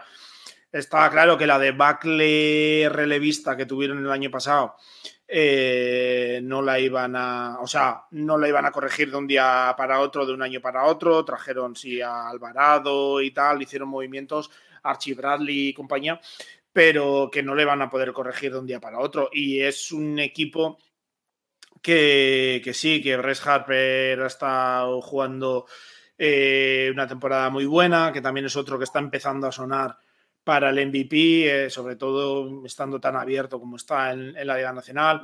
Pero, por ejemplo, un Real Muto pues lleva, porque lo estoy sufriendo en varias fantasies, eh, lleva un par de semanas, tres, eh, más, bastante más flojo, que le está costando más producir, le están moviendo bastante a primera, si no, si no me equivoco, para intentar eh, compensar el cansancio que pueda tener encima pero sí es, eh, les está costando un poco. Sí que tiene eh, para mí otro que es candidato al Saiyan que debería ser, eh, que como es Zach Wheeler, eh, se han traído a Cal Gibson, pero que tampoco empieza a.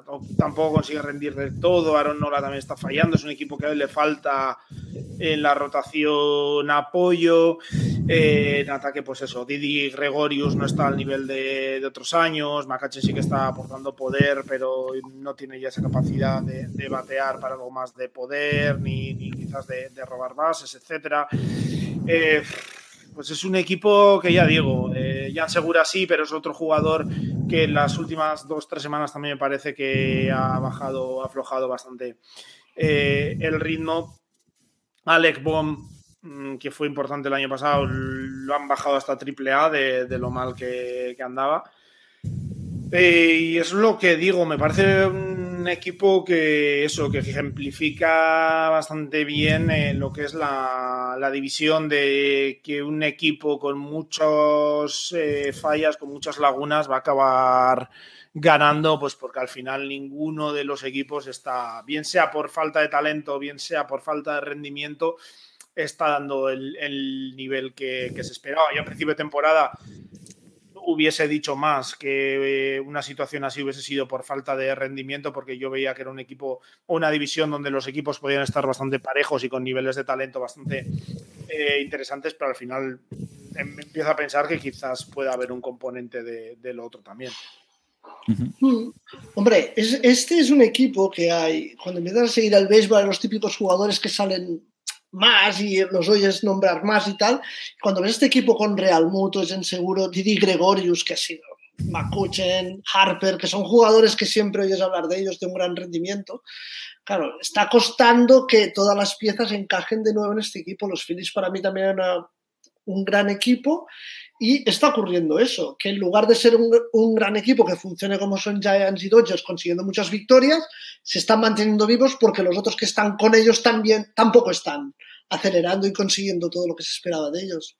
Por eso tenemos esta, esta división que es tan interesante, no porque sean todos súper buenos, como podríamos ver con Dodgers y Giants diciendo que buenos son, sino a ver cuál será el menos malo de los tres. Y cuando llegue octubre, hombre, tampoco es muy, son equipos durillos ¿eh? de ganar. En octubre, este equipo, si te funciona, ostras, hmm. es buen equipo, ¿eh? como pueden ser los Mets, que ahora yo supongo que nos hablará de ellos. Que es sí, pero en Filadelfia, por ejemplo, yo lo que me planteo es, eh, pongamos que entran en, en Wildcard, eh, ahí puedes meter a Zach Wheeler de, de abridor, pero es que hmm. luego para los dos, tres primeros partidos de, de la divisional es que Aaron Nola sí te puede sacar un día bueno, eh, Gilson también, pero a mí me genera muchas más dudas de, de lo que quizás podía pensar a, a, principio de temporada, ¿no? Y Aaron Nola, pues ya son un par de años de bajón o tres, eh, pues eso. Me genera, me genera más dudas ahí en ese sentido. Por ejemplo, hablando de los Phillies concretamente ahora, ¿eh? Sí, sí, sí. Bueno, claro, los Phillies en, le tocaría en Wildcard, pongamos con los Dodgers, claro, es una una batalla dura. ¿eh? Por cierto, no se habla mucho de los Reds, lo vamos a dejar ahí un poco. A ver, Reds es un equipazo a nivel ofensivo. De hecho, uno de los equipos más consistentes a nivel ofensivo que hay en la liga, pero tiene un gran pero, que es que fuera de casa no rinde tan bien como en casa. O sea, lo que hay, ese Valpark es lo que te, es lo que te beneficia, lo que te perjudica. Un poco como en el caso de Corsfield. Mm.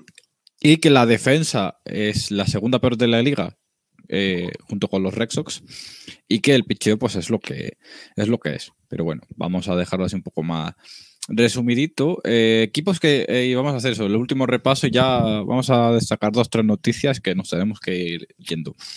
En el fildeo, equipos que sí, Giants, Cardinals y Padres. Giants son el segundo mejor equipo después de los Astros en out of average y el mejor equipo haciendo shifts. O sea que que eso tan moderno, de eh, cambiar posiciones y tal, pues son el mejor equipo lo haciéndolo y que una de las razones por las que ha mejorado tanto esta temporada es porque han introducido esos shifts de manera mejor y más efectiva. Eh, equipos que no, de los Reds hemos hablado, el segundo peor equipo de la liga después de los Red Sox en, en defensa es, es, el peor equipo defendiendo contra los bateadores zurdos. O sea que una alineación llena de zurdos le puede complicar mucho la vida.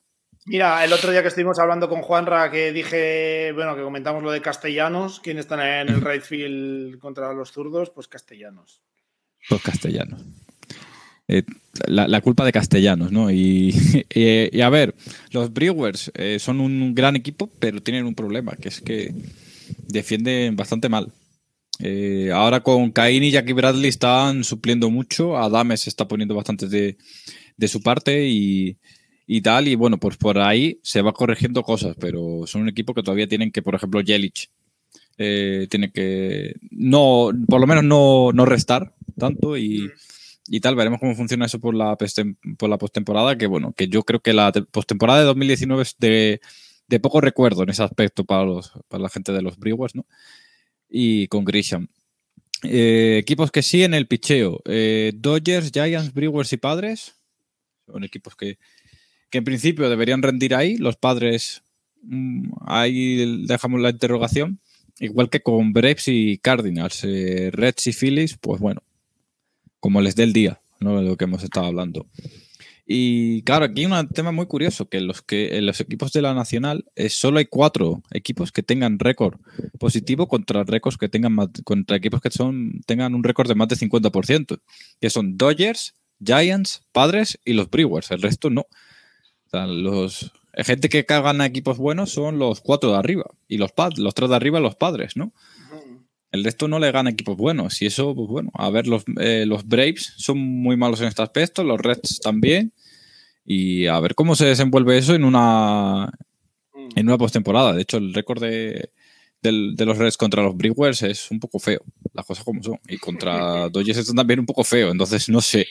O sea, a ver, y los Braves, pues bueno, es que también no se enfrentan a muchos equipos en récord positivo, ¿no? Pero cuando lo hacen, pues tampoco funciona. Eh, ¿Algún apunte? Y ya pasamos a repasar cuatro o cinco noticias y nos vamos. Hmm. No, que yo creo que a priori hay dos equipos muy, muy por encima del resto. Eh, con los Brewers cerca, así como mencionábamos, recuperan a, a Yelich. Yo creo que ya vimos eh, la serie de la semana pasada, creo que fue, ¿no? Eh, contra los Brewers que eh, contra los Giants que eh, Milwaukee pudo hacer eh, daño y, que el resto pues es más una conjunción de equipos con, con lagunas, con problemas, con dudas. bueno, creo que es una, división, o sea, una liga que a, priori debería estar menos abierta que, por ejemplo, la americana. Sí, yo también. Creo ya en los Dodgers, probablemente a la final, si no ocurre nada muy extraño estos últimos días. Parece. Eh, bueno, pues es lo que hay, ¿no? Eh, vamos a repasar, eh, voy a dar como varios titulares así muy sueltos y quiero repasar tres noticias en concreto. Pero aquí hay varias. A ver, Kenta Maeda Tomillón eh, se veía rumoreando, tal, pues se perderá esta temporada y la que. Pero he leído, ponía Javi Cía hoy en, el artículo que pone en Picheos, que la gente los lea porque resume muy bien la, semana, que le van a hacer un tipo de tomillón especial o algo, ¿no? Que en vez de hacerle el ligamento le van a poner como una abrazadera y que va a tener mejor o una, una recuperación más corta. Pero en principio yo lo que he leído es un año. O sea, no sé si. Algo ponía, no, recuerdo, creo que ponía para mediados de temporada que viene o así que podría estar. Podría ser, podría ser. No lo tengo muy claro. Sí, supongo que será una nueva técnica. Bueno, dentro de la medicina, Tommy John, como se hizo el primero, la primera vez, seguramente ahora hay pequeñas variaciones, se van probando diferentes cosas. Las técnicas quirúrgicas hay una base y entonces, bueno, van probando de, hacer diferentes. Supongo que le habrán hecho. Lo que hablamos con John de, de la Tommy John es que, por lo que parece, cada vez los médicos, los equipos son más agresivos en esto y ya saltan el periodo de rehabilitación y dicen, bueno, mira, hacemos esto, que tenemos un año y lo otro es rehabilitación y después probablemente intervención y es más larga la lesión, o sea que... Nueve meses ponía aquí Javicia en el artículo. Eh, seguimos, eh, Pujols de visita en San Luis. Bueno, pues vuelve un poco a, a los Cardinals con la camiseta de los Dodgers y, y tal, bueno, pues si es su última temporada, bonito, ¿no? Eh, que sea ahí un bonito recuerdo, ¿no? El, su último partido en San Luis, sin mucho más. Eh, los Braves firman la atención a Charlie Morton, 20 millones le van a pagar la temporada que viene, sin buyout, con una, una opción para la 2023. Así que, bueno, por lo menos aseguran conseguir a Morton, que yo creo que ha sido una de las principales bazas de este equipo durante este año. Sí, ¿Quién fuera hoy Morton? ¿Quién fuera? ¿Quién, fuera, hoy Morton? Que le dijera, te voy a pagar 20 kilos. ¿Quién fuera? ¿Quién fuera? Eh, Hall of Fame, eh, ceremonia, bueno, podéis ver ahí a la gente llorando, todo el mundo poniendo datos de Jeter, que ha ganado tanto dinero, que es un creo que es tío Jeter, eh, artículos de todo tipo de Athletics sobre cada uno de los. Por cierto, de, eso que yo creo que se habla mucho de, de lo de Jeter, pero para mí, de los que meten hoy en el Hall of Fame, tan importante si no más es Marvin Miller, que es Sí, un personaje fundamental. O sea, yo siempre he pensado que si hay que hacer un. Esto que hacen los americanos del Mount Rushmore, que es el monte ese que tiene grabadas las caras de, de los presidentes, y a hacer mucho lo de. El Mount Rushmore de, no sé, de los Cardinals, pues eh, los, los cuatro personas más importantes de la historia de los Cardinals, sí hay que hacer para mí de las cuatro personas que más han influido en, en el béisbol para que se acerque a lo que soy. eh, tendría que estar Marvin Miller metido ahí seguro. Junto a seguramente Jackie Robinson, Babe Ruth, Grant Ricky para mí. Igual hay que hacer algún quinto hueco para alguien de, de la revolución está en la Sabermetrics. Habrá que ver quién, quién puede entrar como representante, pero para mí una persona importantísima en, eh, en el Hall of Fame. Sin un agente publicitario tan bueno como Jeter. claro, sin una gente No, muy- luego- Es que aquí tienes Al- que estar a al todo, final- tío. Tienes que Eh, estar. Marvin Miller, para el que no lo sepa, es el abogado que impulsó el sindicato de, de jugadores, que lo convirtió en lo que es hoy en día en los 70 y bueno, pues muchos, mucha gente de los que votan, pues no, no querían meterle hasta ahora, pues por lo, lo- lo que les ha supuesto a, a los equipos desde, desde entonces a nivel económico, etcétera. El creador de la Free Agency en la MLB. Sí, es, un, es un- una persona eh, fundamental para, para entender la historia de- del béisbol. y- Exacto. Pero no solo el béisbol, sino la agencia libre moderna, porque sin Mm. esa agencia libre moderna, eso que existe en la NBA, que mola tanto de LeBron yendo por, a por- no sé cuántos por la sitios. repercusión a- que ha tenido, efectivamente, por la repercusión, porque de, la MLB yo creo que luego ha partido hacia todo el resto de, competiciones. De, hecho, por ejemplo, el, el sindicato eh, de jugadores NFL utilizó en la huelga del 92 el modelo MLB para implantar la agencia libre que existe hoy en NFL, que es la que existe en MLB desde hace 40 años. O sea, esa es la. eh, y el concepto de mercado de fichajes, trade deadline, vino de, de, de estos convenios colectivos y tal. O sea, no, no es solo que cambiaron el béisbol, sino que cambiaron el deporte americano eh, Mm. y, el- y a- la postre también, por ejemplo, el deporte europeo como el fútbol, ¿no? Por, eh, eh, en este tipo de, de cosas, ¿no? O sea, que personaje fundamental. Te iba a decir, los Mets fichan a, a Hunt y arrestan al GM eh, arrestado por conducir borracho. Oye, eh, no sé si tiene relación una cosa con la otra, pero parece que tiene pinta, ¿no? O sea, Yo es que lo, de los. Mets llega un momento que ya me dan ganas de, de quitarme las notificaciones y ver los partidos sin sonido porque siempre pasa alguna, alguna historia. Es que, oye, ¿tendréis alguna temporada en la que no pase algo? Nunca. No, Nunca. porque, ¿no? entonces no, porque entonces nos llamaríamos los Mets. los San Luis Cardinals o los Ángeles Dodgers y haríamos las cosas medio bien, no sé, no seríamos los, los Mets. Sí, no es que encima toda la historia fue un poco, ha sido un poco extraña, porque parece ser que venían, que habían hecho una, una cena benéfica en casa del dueño, de Steve Cohen, eh, luego el dueño, o sea, al tío este le pillaron que estaba dormido en su coche a las 4 de la mañana, como unas 6 horas después de que acabara la, el evento ese benéfico, no quiso hacer el test de alcoholemia.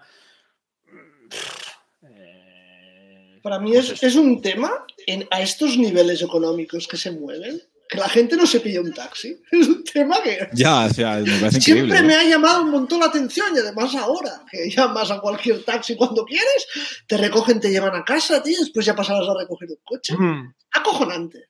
Pero bueno, mm. Nada, todo el mundo, todos tenemos nuestra, nuestro lado oscuro. Sí. Pasa que nosotros no salimos. en Claro, exacto.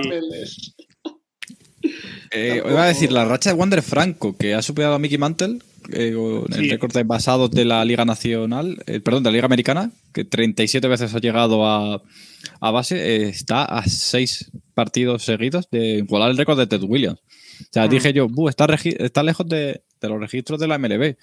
Pues bueno, Sí. pues no está, no tan lejos. Que estaba pensando yo, bueno, de- dos cosas, porque precisamente el otro día eh, nuestro amigo Luis Vargas nos preguntaba a ver Wander Franco, que como es switch hitter, que a ver si batea mejor a la izquierda o, o a la derecha. Eh, o sea, como zurdo, como diestro, pues batea bastante. eh, sí que es verdad que home runs, eh, dobles, triples y tal está parejo, pero batea luego la línea de bateo es mucho mejor como como bateador zurdo, 3.49 de promedio frente a 2.50 como diestro, el OPS es 1.029 como zurdo y no llega a 700 como diestro, el OPS Plus está en 151 y 72. Eh, pues eso, eh, bastante más eficiente. El Babi también es un cacho más alto como, como zurdo. Eh, habrá que pensar que quizás lo gestiona mejor porque también comete muchos más strike, strikeouts como, como diestro. Eh, y yo me pregunto, eh, ¿puede entrar en la carrera por el rookie del año o ha llegado tarde a, a la fiesta? Debería. Debería, Debería y además muchas veces se fijan mucho en los últimos, bueno, últimas, últimos meses y cuando se consigue una cosa de estas, podría estar, ¿eh? Hmm. Podría. Porque ver, muchas veces quien vota y tal, oye, es que ha conseguido esto y tal, y ya les da. Bueno. Hmm. Sería la única manera también que le contase este año como año válido para arbitraje. Si no, no. ¿Ah, sí? O sea, si no es... ah, sí. O sea, en el arbitraje, si. Si le dan o sea, el rookie del año, le cuenta como. No, le, le cuenta como año de arbitraje, no. Que en, en, cada un arbitraje le contaría como un año jugado en, en MLB. O sea, ah. en el sentido que las estadísticas valdrían. Si no le dan rookie del año, no destaca en ninguna de estas categorías y, y tal, es como has conseguido el récord, pero es que fueron unos meses. Entonces no cuenta. Ah, muy bien. Ah, qué curioso, no sabía yo eso. Sí, yo tampoco. Muy bien, ah, tío. O sea, el año de, los años de arbitraje cuentan años completos. Eres un crack, oh.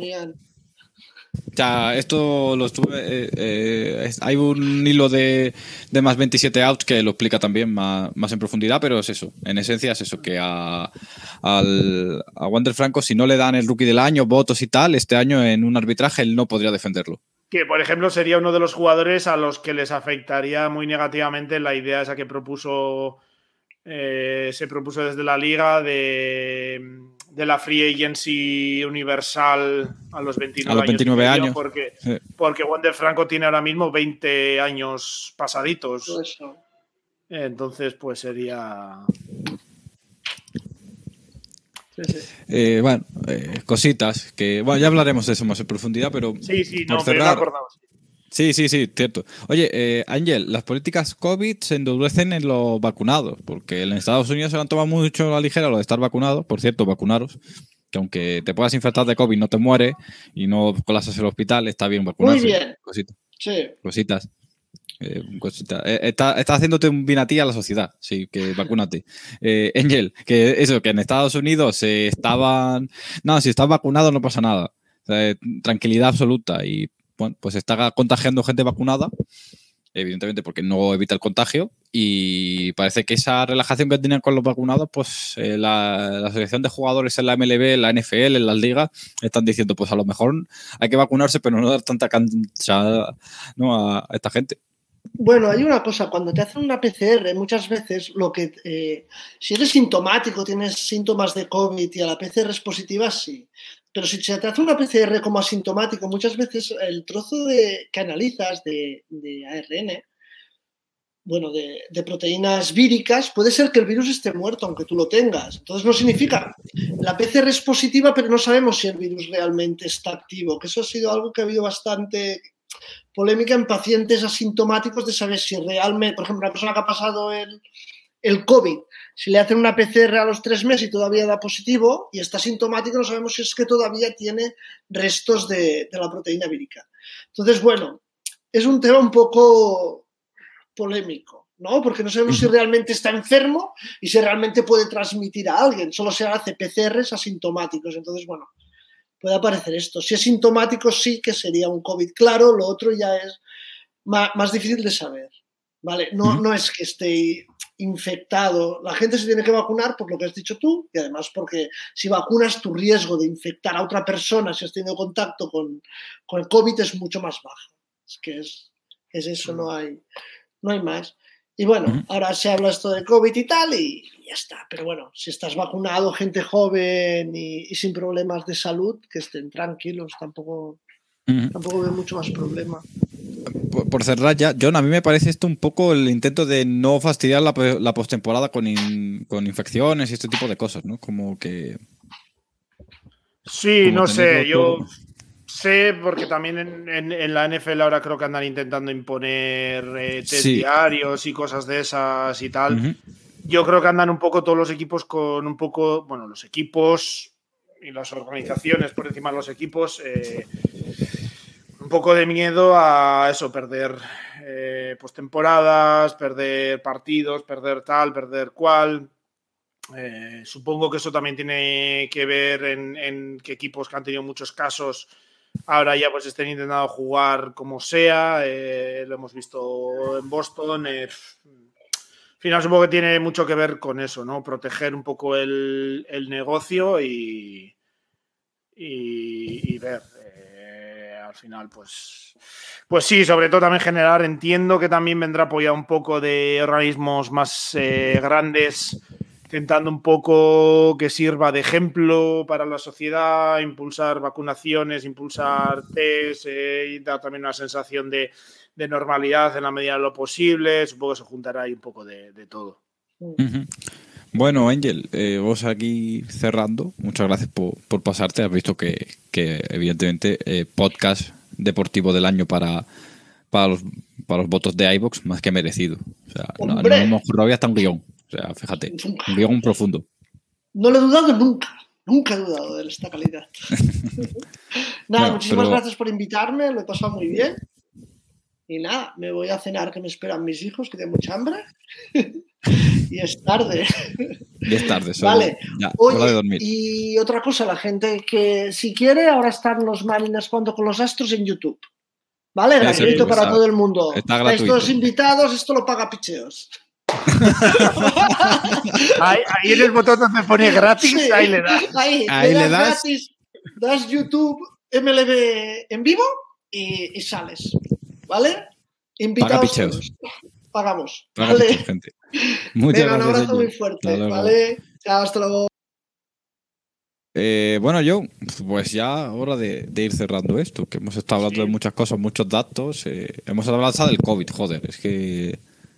Es que aquí tenemos, damos a todo, podemos hablar. Hemos hablado de arte en programas anteriores, hemos hablado sí. de matemáticas, de béisbol, de COVID, de, de todo. Entonces. Somos, somos unos hombres del renacimiento en pleno, en pleno siglo XXI. 21. No, eh, en, en, plena época de la especialización, nosotros hablamos de todo. o sea, se nos tendría que valorar. Nosotros seríamos los utilities del equipo, los que cobran un, un millón por temporada, justo, justo. Pues la nada. gente que gana campeonatos, la gente que gana campeonatos y votaciones en iBox. Sí. Nuestro ídolo es Ben Zobris, que es el, el, el, único que ha podido cobrar y vivir de ser un utility. Tío, joder, puto ídolo, macho. Bueno, John, no, nos vamos viendo. Vamos, vamos hablando hasta, hasta la siguiente. Hasta la siguiente. Y bueno, eh, ya los emplazamos porque ahí ahora otras las bases. O sea, la semana pasada tuvimos uno guapísimo. Este, esta semana tenemos otros de Harry Caray, que lo han grabado Mario y Javi, que no han podido venir, pero bueno, como siempre se les quiere. No pasa nada. Eh, gracias a la gente que, que, ha participado, a Iron Glacier y a Noventrazo especialmente. Eh, muchas gracias. Eh, nos dice aquí Iron Glacier, gran podcast, el que hacéis, me alegráis los turnos de noche cuando escucho en diferido. Oye, pues muchas gracias eh, por todo y por acompañaros. que ya sabéis que nos podéis escuchar en el VOD de, de Twitch, lo subimos a YouTube también. Podéis, y lo tenéis en todas las plataformas de podcast y solo los queréis en, en formato audio, lo podéis escuchar para aprovechar para escuchar en cualquier momento incluso, pues bueno, si os da la gana empezar a escucharlo desde el día uno, que es lo que está haciendo alguna, alguna gente. Nada, os dejamos ahora con el tras la la, la charla terminal termina, oh, la charla semanal termina ahora.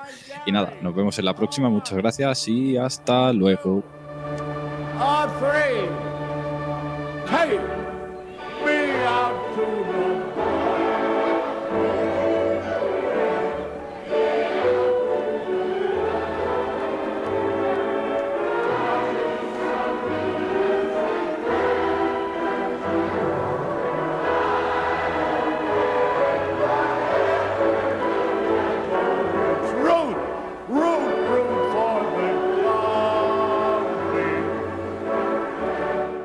Pues hola, ¿qué tal? Aquí otro episodio tras las bases y hoy traemos algo un poco distinto, ¿no? Aquí hemos hablado de jugadores, hemos hablado de equipos, hemos hablado de historias particulares, pero hoy vamos a hablar de algo que no hemos tratado creo que nunca en, en el programa que son los narradores, ¿no? Esa figura tan importante, tan icónica en el béisbol, sobre todo en el béisbol de radio, en el béisbol de hace 50, 60, 70 años, que no había tantas posibilidades de ver el béisbol en televisión.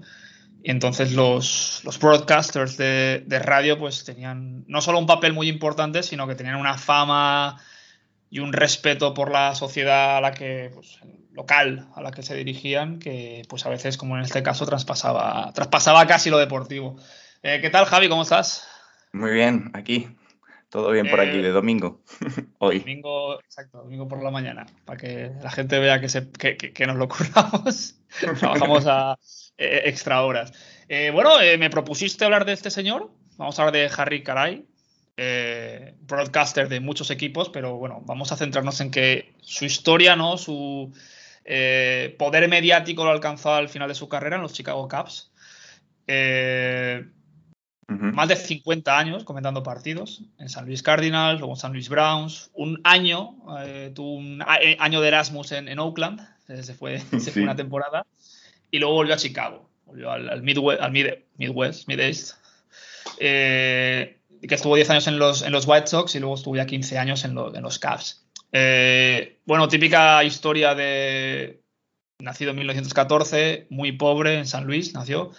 Eh, sus padres fallecieron pronto, él se crió con su tía y bueno, eh, su refugio, ¿no? Ante tanta pobreza y viendo que como jugador de béisbol, aunque destacaba, no iba a ser nada, pues se centró en, comentar partidos y bueno, lo hizo de una forma excelente.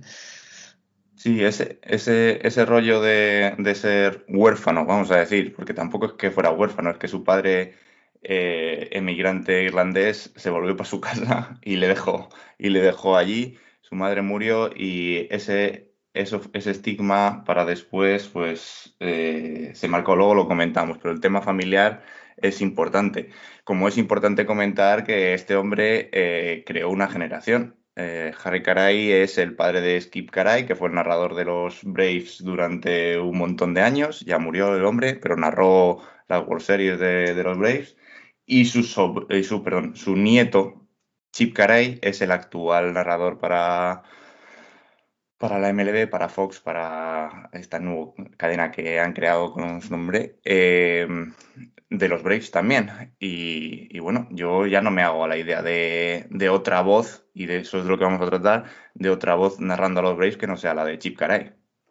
Eh, estamos hablando de una persona, ¿no? A mejor hacer un paralelismo aquí en España podría ser con Andrés Montes, ¿no? Que es un tío que, que cambia el paradigma de cómo comentar partidos, ¿no? que, crea sus coletillas personales, ¿no? El, ese Holy Cow, ¿no? que cuando se hacía un home run, que es icónico en, pues, todos los estadios en los que todos los, a todos los equipos que él narró, sobre todo en Chicago, como hemos dicho antes.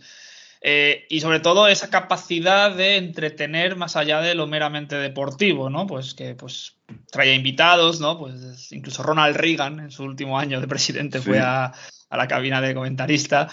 Eh, historias curiosas de cuando se encontró a Elvis, ¿no?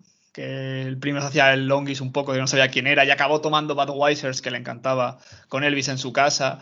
Eh, quiero decir que era una persona muy conocida, no solo en Chicago, y creó un estilo, ¿no? Un estilo que luego también saldrá el tema, pero esa canción en el Seven Inning, Stretch de los Chicago Cubs, ese, Take Me to the Ball Game, eh, esa forma de cantarlo, de, pues fue él, fue él quien lo, quien lo descubrió, ¿no? Primero en Chicago White Sox y luego en, en, Cubs.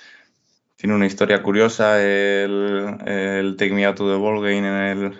Bueno, a ver, era un tema que, que, que, se ponía en, ese, en esa media entrada. Lo que pasa que es que él pues la cantaba dentro de, de la cabina eh, fuera de micrófono y un día a Bill Beck, que se, porque todo empezó, aunque la gente lo recuerde por los Caps, todo empezó con los White Sox, el tema del Take Me Out to the Ball Game. El Bill Beck le puso un, micrófono un día sin, sin, decírselo y salió por toda la megafonía del estadio y la gente cantó con él. Y ese fue el inicio del triunfo. Y luego cuando fue a pedirle explicaciones, le dijo, Harry le dijo, pero, pero ¿y esto qué ha pasado? ¿Qué ha sido esto? Dice, pues es que llevo mucho tiempo buscando una persona como tú para hacer esto. porque no es que cante bien, es que justo lo contrario. Entonces nadie va a temer eh, eh, a, cantar, a hacer el sing-along contigo, porque todo el mundo va a pensar que canta como mínimo igual, si no mejor que tú. no, va a haberse eclipsado, ¿no? Por, Andrea Bocelli o, algún cantante de alta enjundia.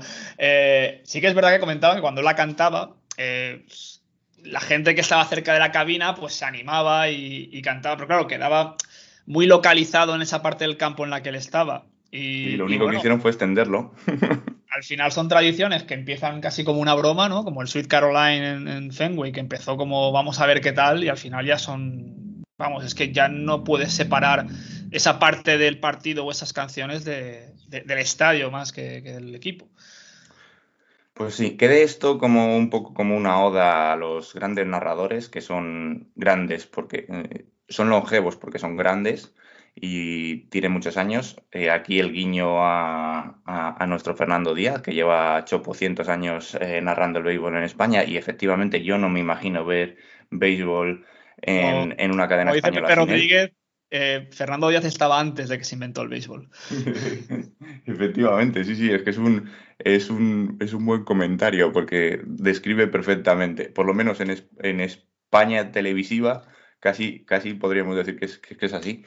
Y, y, decías tú antes de Andrés Montes, bueno, yo creo que no tiene mucho que ver con, con, con él, pero sí que es verdad que coincide en esa nueva visión o en esa nueva manera de hacer una narración un poquito más histriónica, más entretenida, divertida y más como si fuera la de un espectador narrando. Y en algunos momentos, como, como, como decía aquel, eh, como decían algunos, eh, era casi como, como, escuchar el partido que lo está narrando tu tío borracho. O sea, en algunos momentos se le iba un poquito la pinza. Decía mal nombres. Eh, exacto, pero a él le decían, estás pronunciando mal este nombre o este tal. Y él dijo, pues así se queda. así se queda. Claro, había jugadores que, claro, coño, es que mi nombre no se pronuncia así. Y se quedó así ya el estigma para toda la vida. Es que, claro, es, esto es como los medios de información. Si ya coges un estatus suficiente como para ser la imagen y la voz de un equipo, es que ya casi puedes hacer lo que te dé la gana. Hay, dos historias curiosas, que es una cuando iba Bill Murray, al, iba a ir Bill, Murray, eh, bien sabido, de hecho ha cantado en World Series la canción de Team to the Ball Game, y gran aficionado de los Cavs, eh, pues iba a ir a la cabina a comentar un par de entradas y que eso se hace mucho, ¿no? Van famosos, comentan un par de jugadas, tal, no están todo el partido, pero sí que están parte del partido. Y se ve que su, su ayudante, o sea, su, su, mano derecha, su colaborador, le dijo, eh, por favor, eh, su madre ha fallecido esta semana, eh, no le comentes nada de la madre, por favor, no le comentes nada de la madre. Y se ve que nada más entra Bill Murray a la cabina, le dice, lo siento lo de tu madre, tal, no sé qué. Y Bill Murray le dice, no me preguntes por mi padre, porque también falleció. Era un personaje y lo más, lo más importante o lo que más se recuerda, porque es una imagen ya icónica en Chicago y relacionada con la noche de Chicago, es que como buen, como buen irlandés o, con, de sangre irlandesa, eh, le gustaba mucho el postpartido. le gustaba mucho quedarse hasta las tantas de la mañana. Eh, en un documental que hay en Twitter, en Twitter, en YouTube, perdón, eh, él fue de los primeros que puso a una mujer a pie de campo. ¿no? Eso que ahora se ve tanto, ¿no? La mujer ahí con el micrófono. Y él fue de los primeros, ¿no? Y no me acuerdo ahora el nombre, pero bueno. La cuestión es que contaba la chica en este documental, esta mujer que era muy joven, tenía veintipocos años, que típico partido de extra innings que acaba a la una y pico de la mañana y al día siguiente ya tenían un vuelo súper pronto. Entonces ella se fue al hotel y claro, se fue tal y ya enseguida se levantó, madrugó y estaba hecha, pues imagínate, hecha polvo. Y, resulta que este señor, con sus casi setenta y pico años, volvía de, O sea, él había ido del partido a, seguir bebiendo, a, el postpartido y tal, y volvió hecho una rosa, que es que ni se le notaba. Y era un poco este tipo de personalidades que nunca se agotan era lo que le hacía famoso. No solo el salir todas las noches, porque recordemos que, claro, que el narrador está partido casi día sí día también. Entonces, el salir en el postpartido por las calles de Chicago siendo, pues, pues eso, eh, ya ese tipo de personaje que si eres de Chicago te lo vas a encontrar allí seguro en, en, en alguno de los bares míticos, sino que además tenía eh, esa capacidad de al día siguiente estar como una rosa y estar eh, para, listo para el siguiente partido. No se perdió un partido, salvo por una enfermedad, por un ataque que tuvo en, en el 87, estuvo al pie del cañón todos los días, todos los días. En el grupo de picheos hay alguno. También salió. Hay alguno así en el grupo de picheos, ¿eh? Sí, sí, sí. Me recuerda, me recuerda. Y además también a lo mejor comparten equipos también. bueno, en fin, ya no digamos quién es, que se nos enfada. Saludos, señor Mosquera. Eh, no, pero sí, ¿no? Estas personas que, que, es imposible que te desagraden, ¿no? Eh, de hecho, bueno, tiene una estatua en el estadio de, de los. En Riley Field tiene una estatua que probablemente a Vin Scully, el mítico broadcaster de los, de los Dodgers, también algún día pues la, la, erijan, porque es merecido. Pero mm. bueno, el día que falleció fue casi un drama local para los Cubs. Eh, la gente se reunió fuera del estadio a cantar el, el Take Me to the Ball Game. La gente hablaba de sus anécdotas, de sus frases míticas, de su forma de narrar los partidos.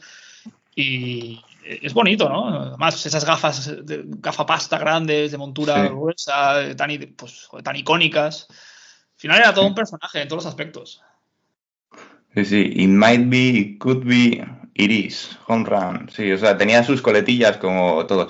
Pues el fallecimiento fue en 1998 y lamentablemente era la temporada, fue en febrero, antes del sprint training.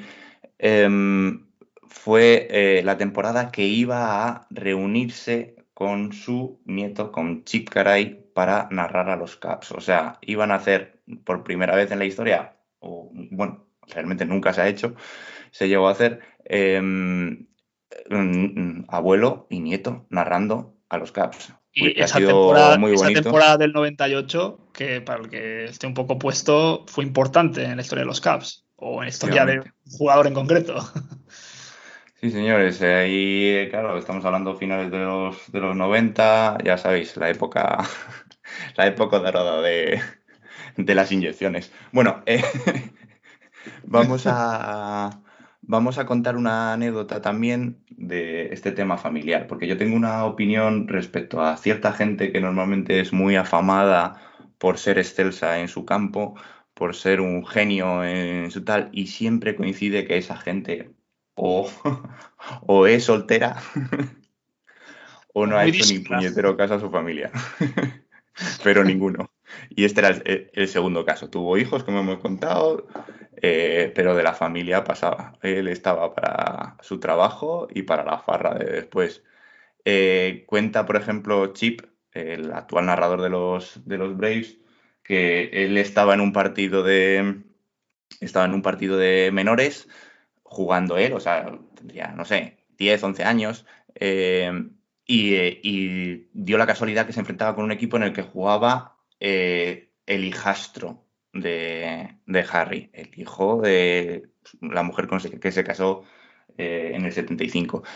Pues resulta que él le saludó, Chip saludó a su abuelo y su abuelo ni le respondió y se quedó muy apenado, nada, se fue al dogout y le cogió su, su entrenador, ¿qué te pasa, chico? ¿Me ha pasado esto? No sé qué. Y cuando acabó el partido, se fueron a, se fueron a el entrenador y él a hablar con, con Harry, que era una persona, como hemos comentado, muy abierta y muy de hablar con todo el mundo y no sé qué y no sé cuántos. Y le dijo, le saludó y le dijo, mire, tiene que conocer a este, a este chaval, no sé qué, hola, ¿qué tal? No sé qué. ¿Y cómo te llamas? Le dice Harry, soy Chip tu nieto. no le conocía. Es que no le conocía.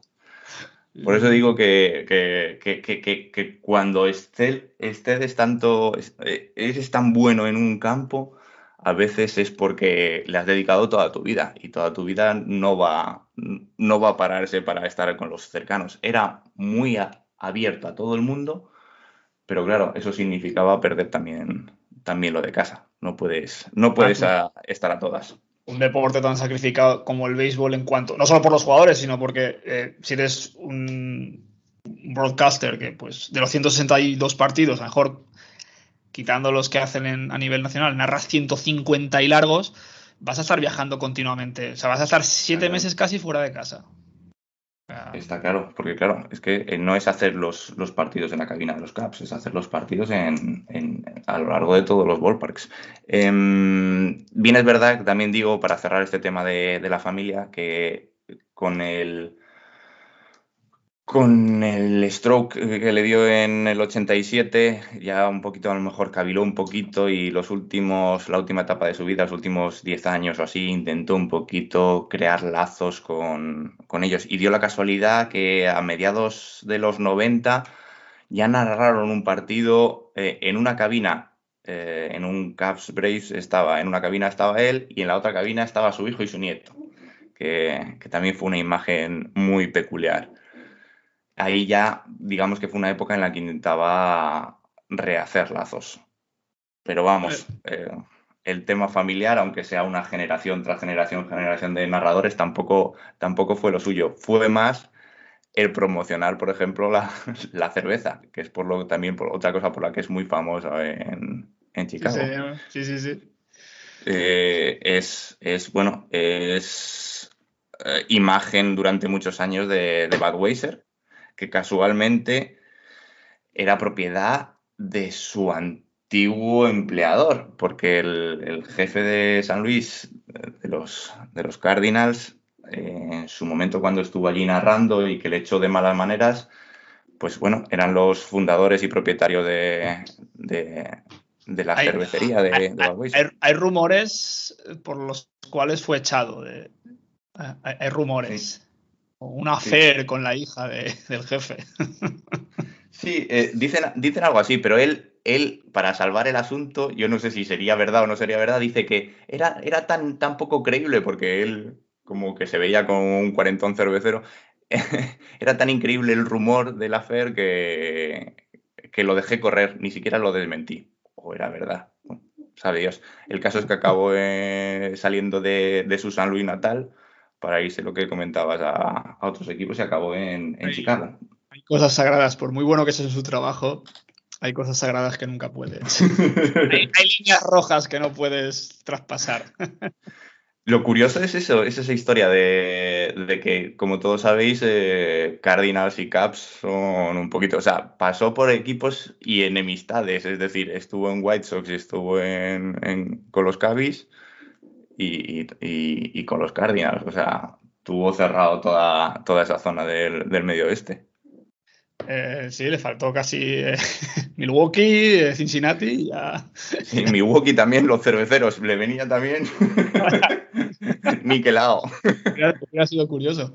Eh, bueno, hemos comentado antes muy brevemente, em, el año en Oakland es como, pues eso, anecdótico, porque estuvo un año, una temporada, el 70, y ya está, ¿no? Ahí tampoco dejó Sí. eso. No acabó de encajar, se ve, y pues ya pues, se volvió un poco a, a las tierras más frías, ¿no? El calor, el calor no le venía bien, se ve. que en los 70 los, los, los Athletics eran, e- eran una locura, debió ser una jungla aquello. Te sabes la anécdota, ¿no? De por qué, de por qué salió de, de Oakland y solo estuvo un año, ¿no?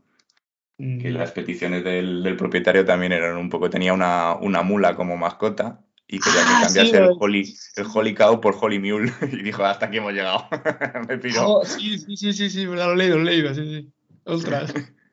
Y de ahí sí. acabó en, en unos, en los White Sox, que, que- que, bueno, estuvo nueve años, y los nueve años con los White Sox, pues se coincidió con unos años en los que los White Sox arrastraban un poquito.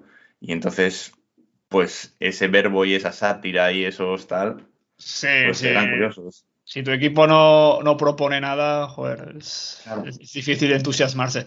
De, de todas formas, qué bueno hubiera sido esos, esos Athletics de finales de los 80 narrados por, por el bueno de Caray, ¿eh?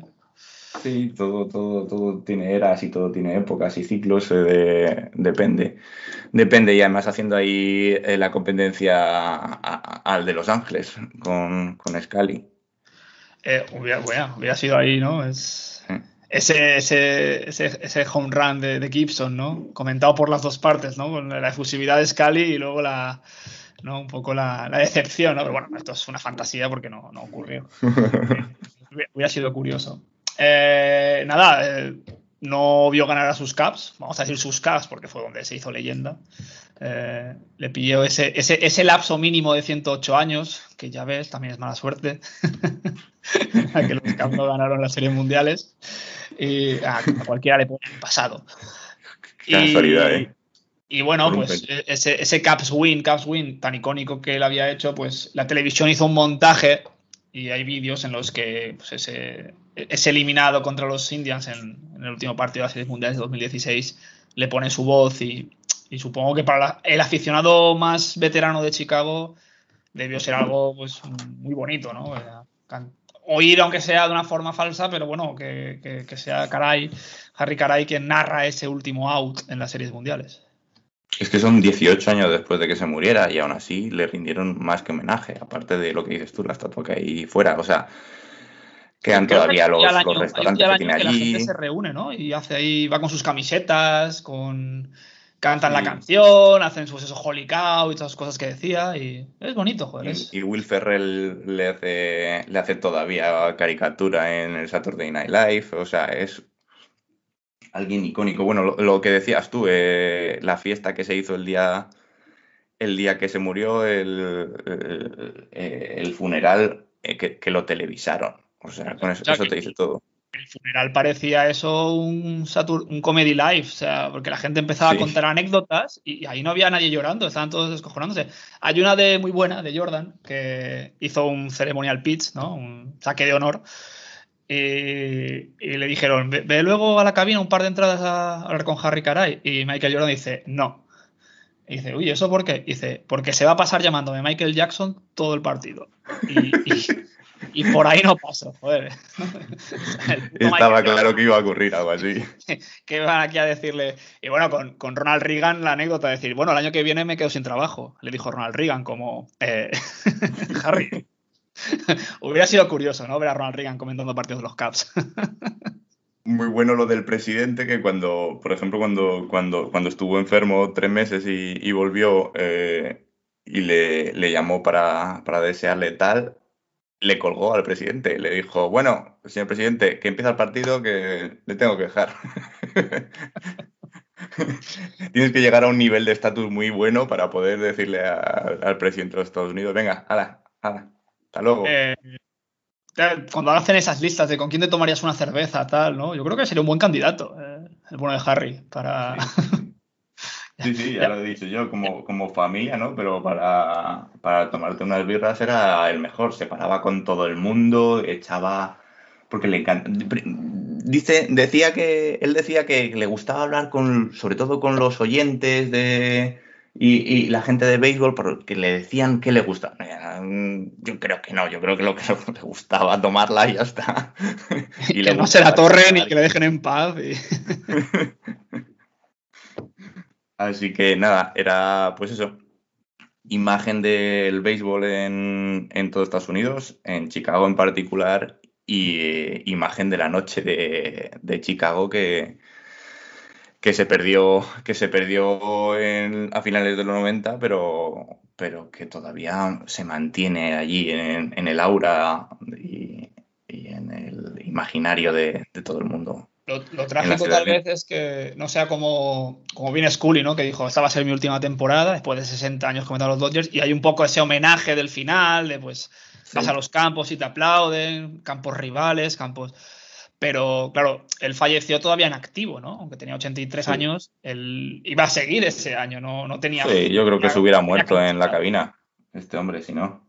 Si no lo hace en, en, en off-season, lo hubiera hecho en la cabina porque no, no tenía pensado. Pero bueno, nos queda, nos queda ese icónico Take Me Up to the Ball Game. Y, y pues ahora, pues después de que hayamos escuchado este, este, este, tras las bases, espero que alguno de nuestros oyentes pues ya lo asocie a, a, a, la figura de Harry Caray, evidentemente a los Chicago Cubs y más que eso al béisbol, ¿no? que es lo que nos une aquí un, un poco a todos. Y, Exacto. Nada, Javi, si quieres añadir algo más. Eh... No, lo podemos dejar por aquí y otro día hacemos, hacemos alguna cosa más sobre, sobre narradores. Sí, porque hay historias curiosas y, divertidas. Eh, así que nada, gracias a todos por escucharnos y nos vemos la semana que viene.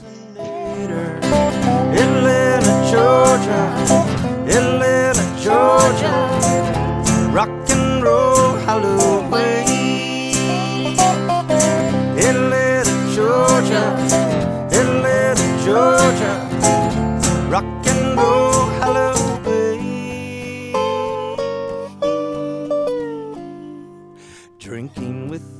the Dixie Chicks from Nashville, Tennessee. The fat one is flirting with me. Head scissor hands gets angry while Brassa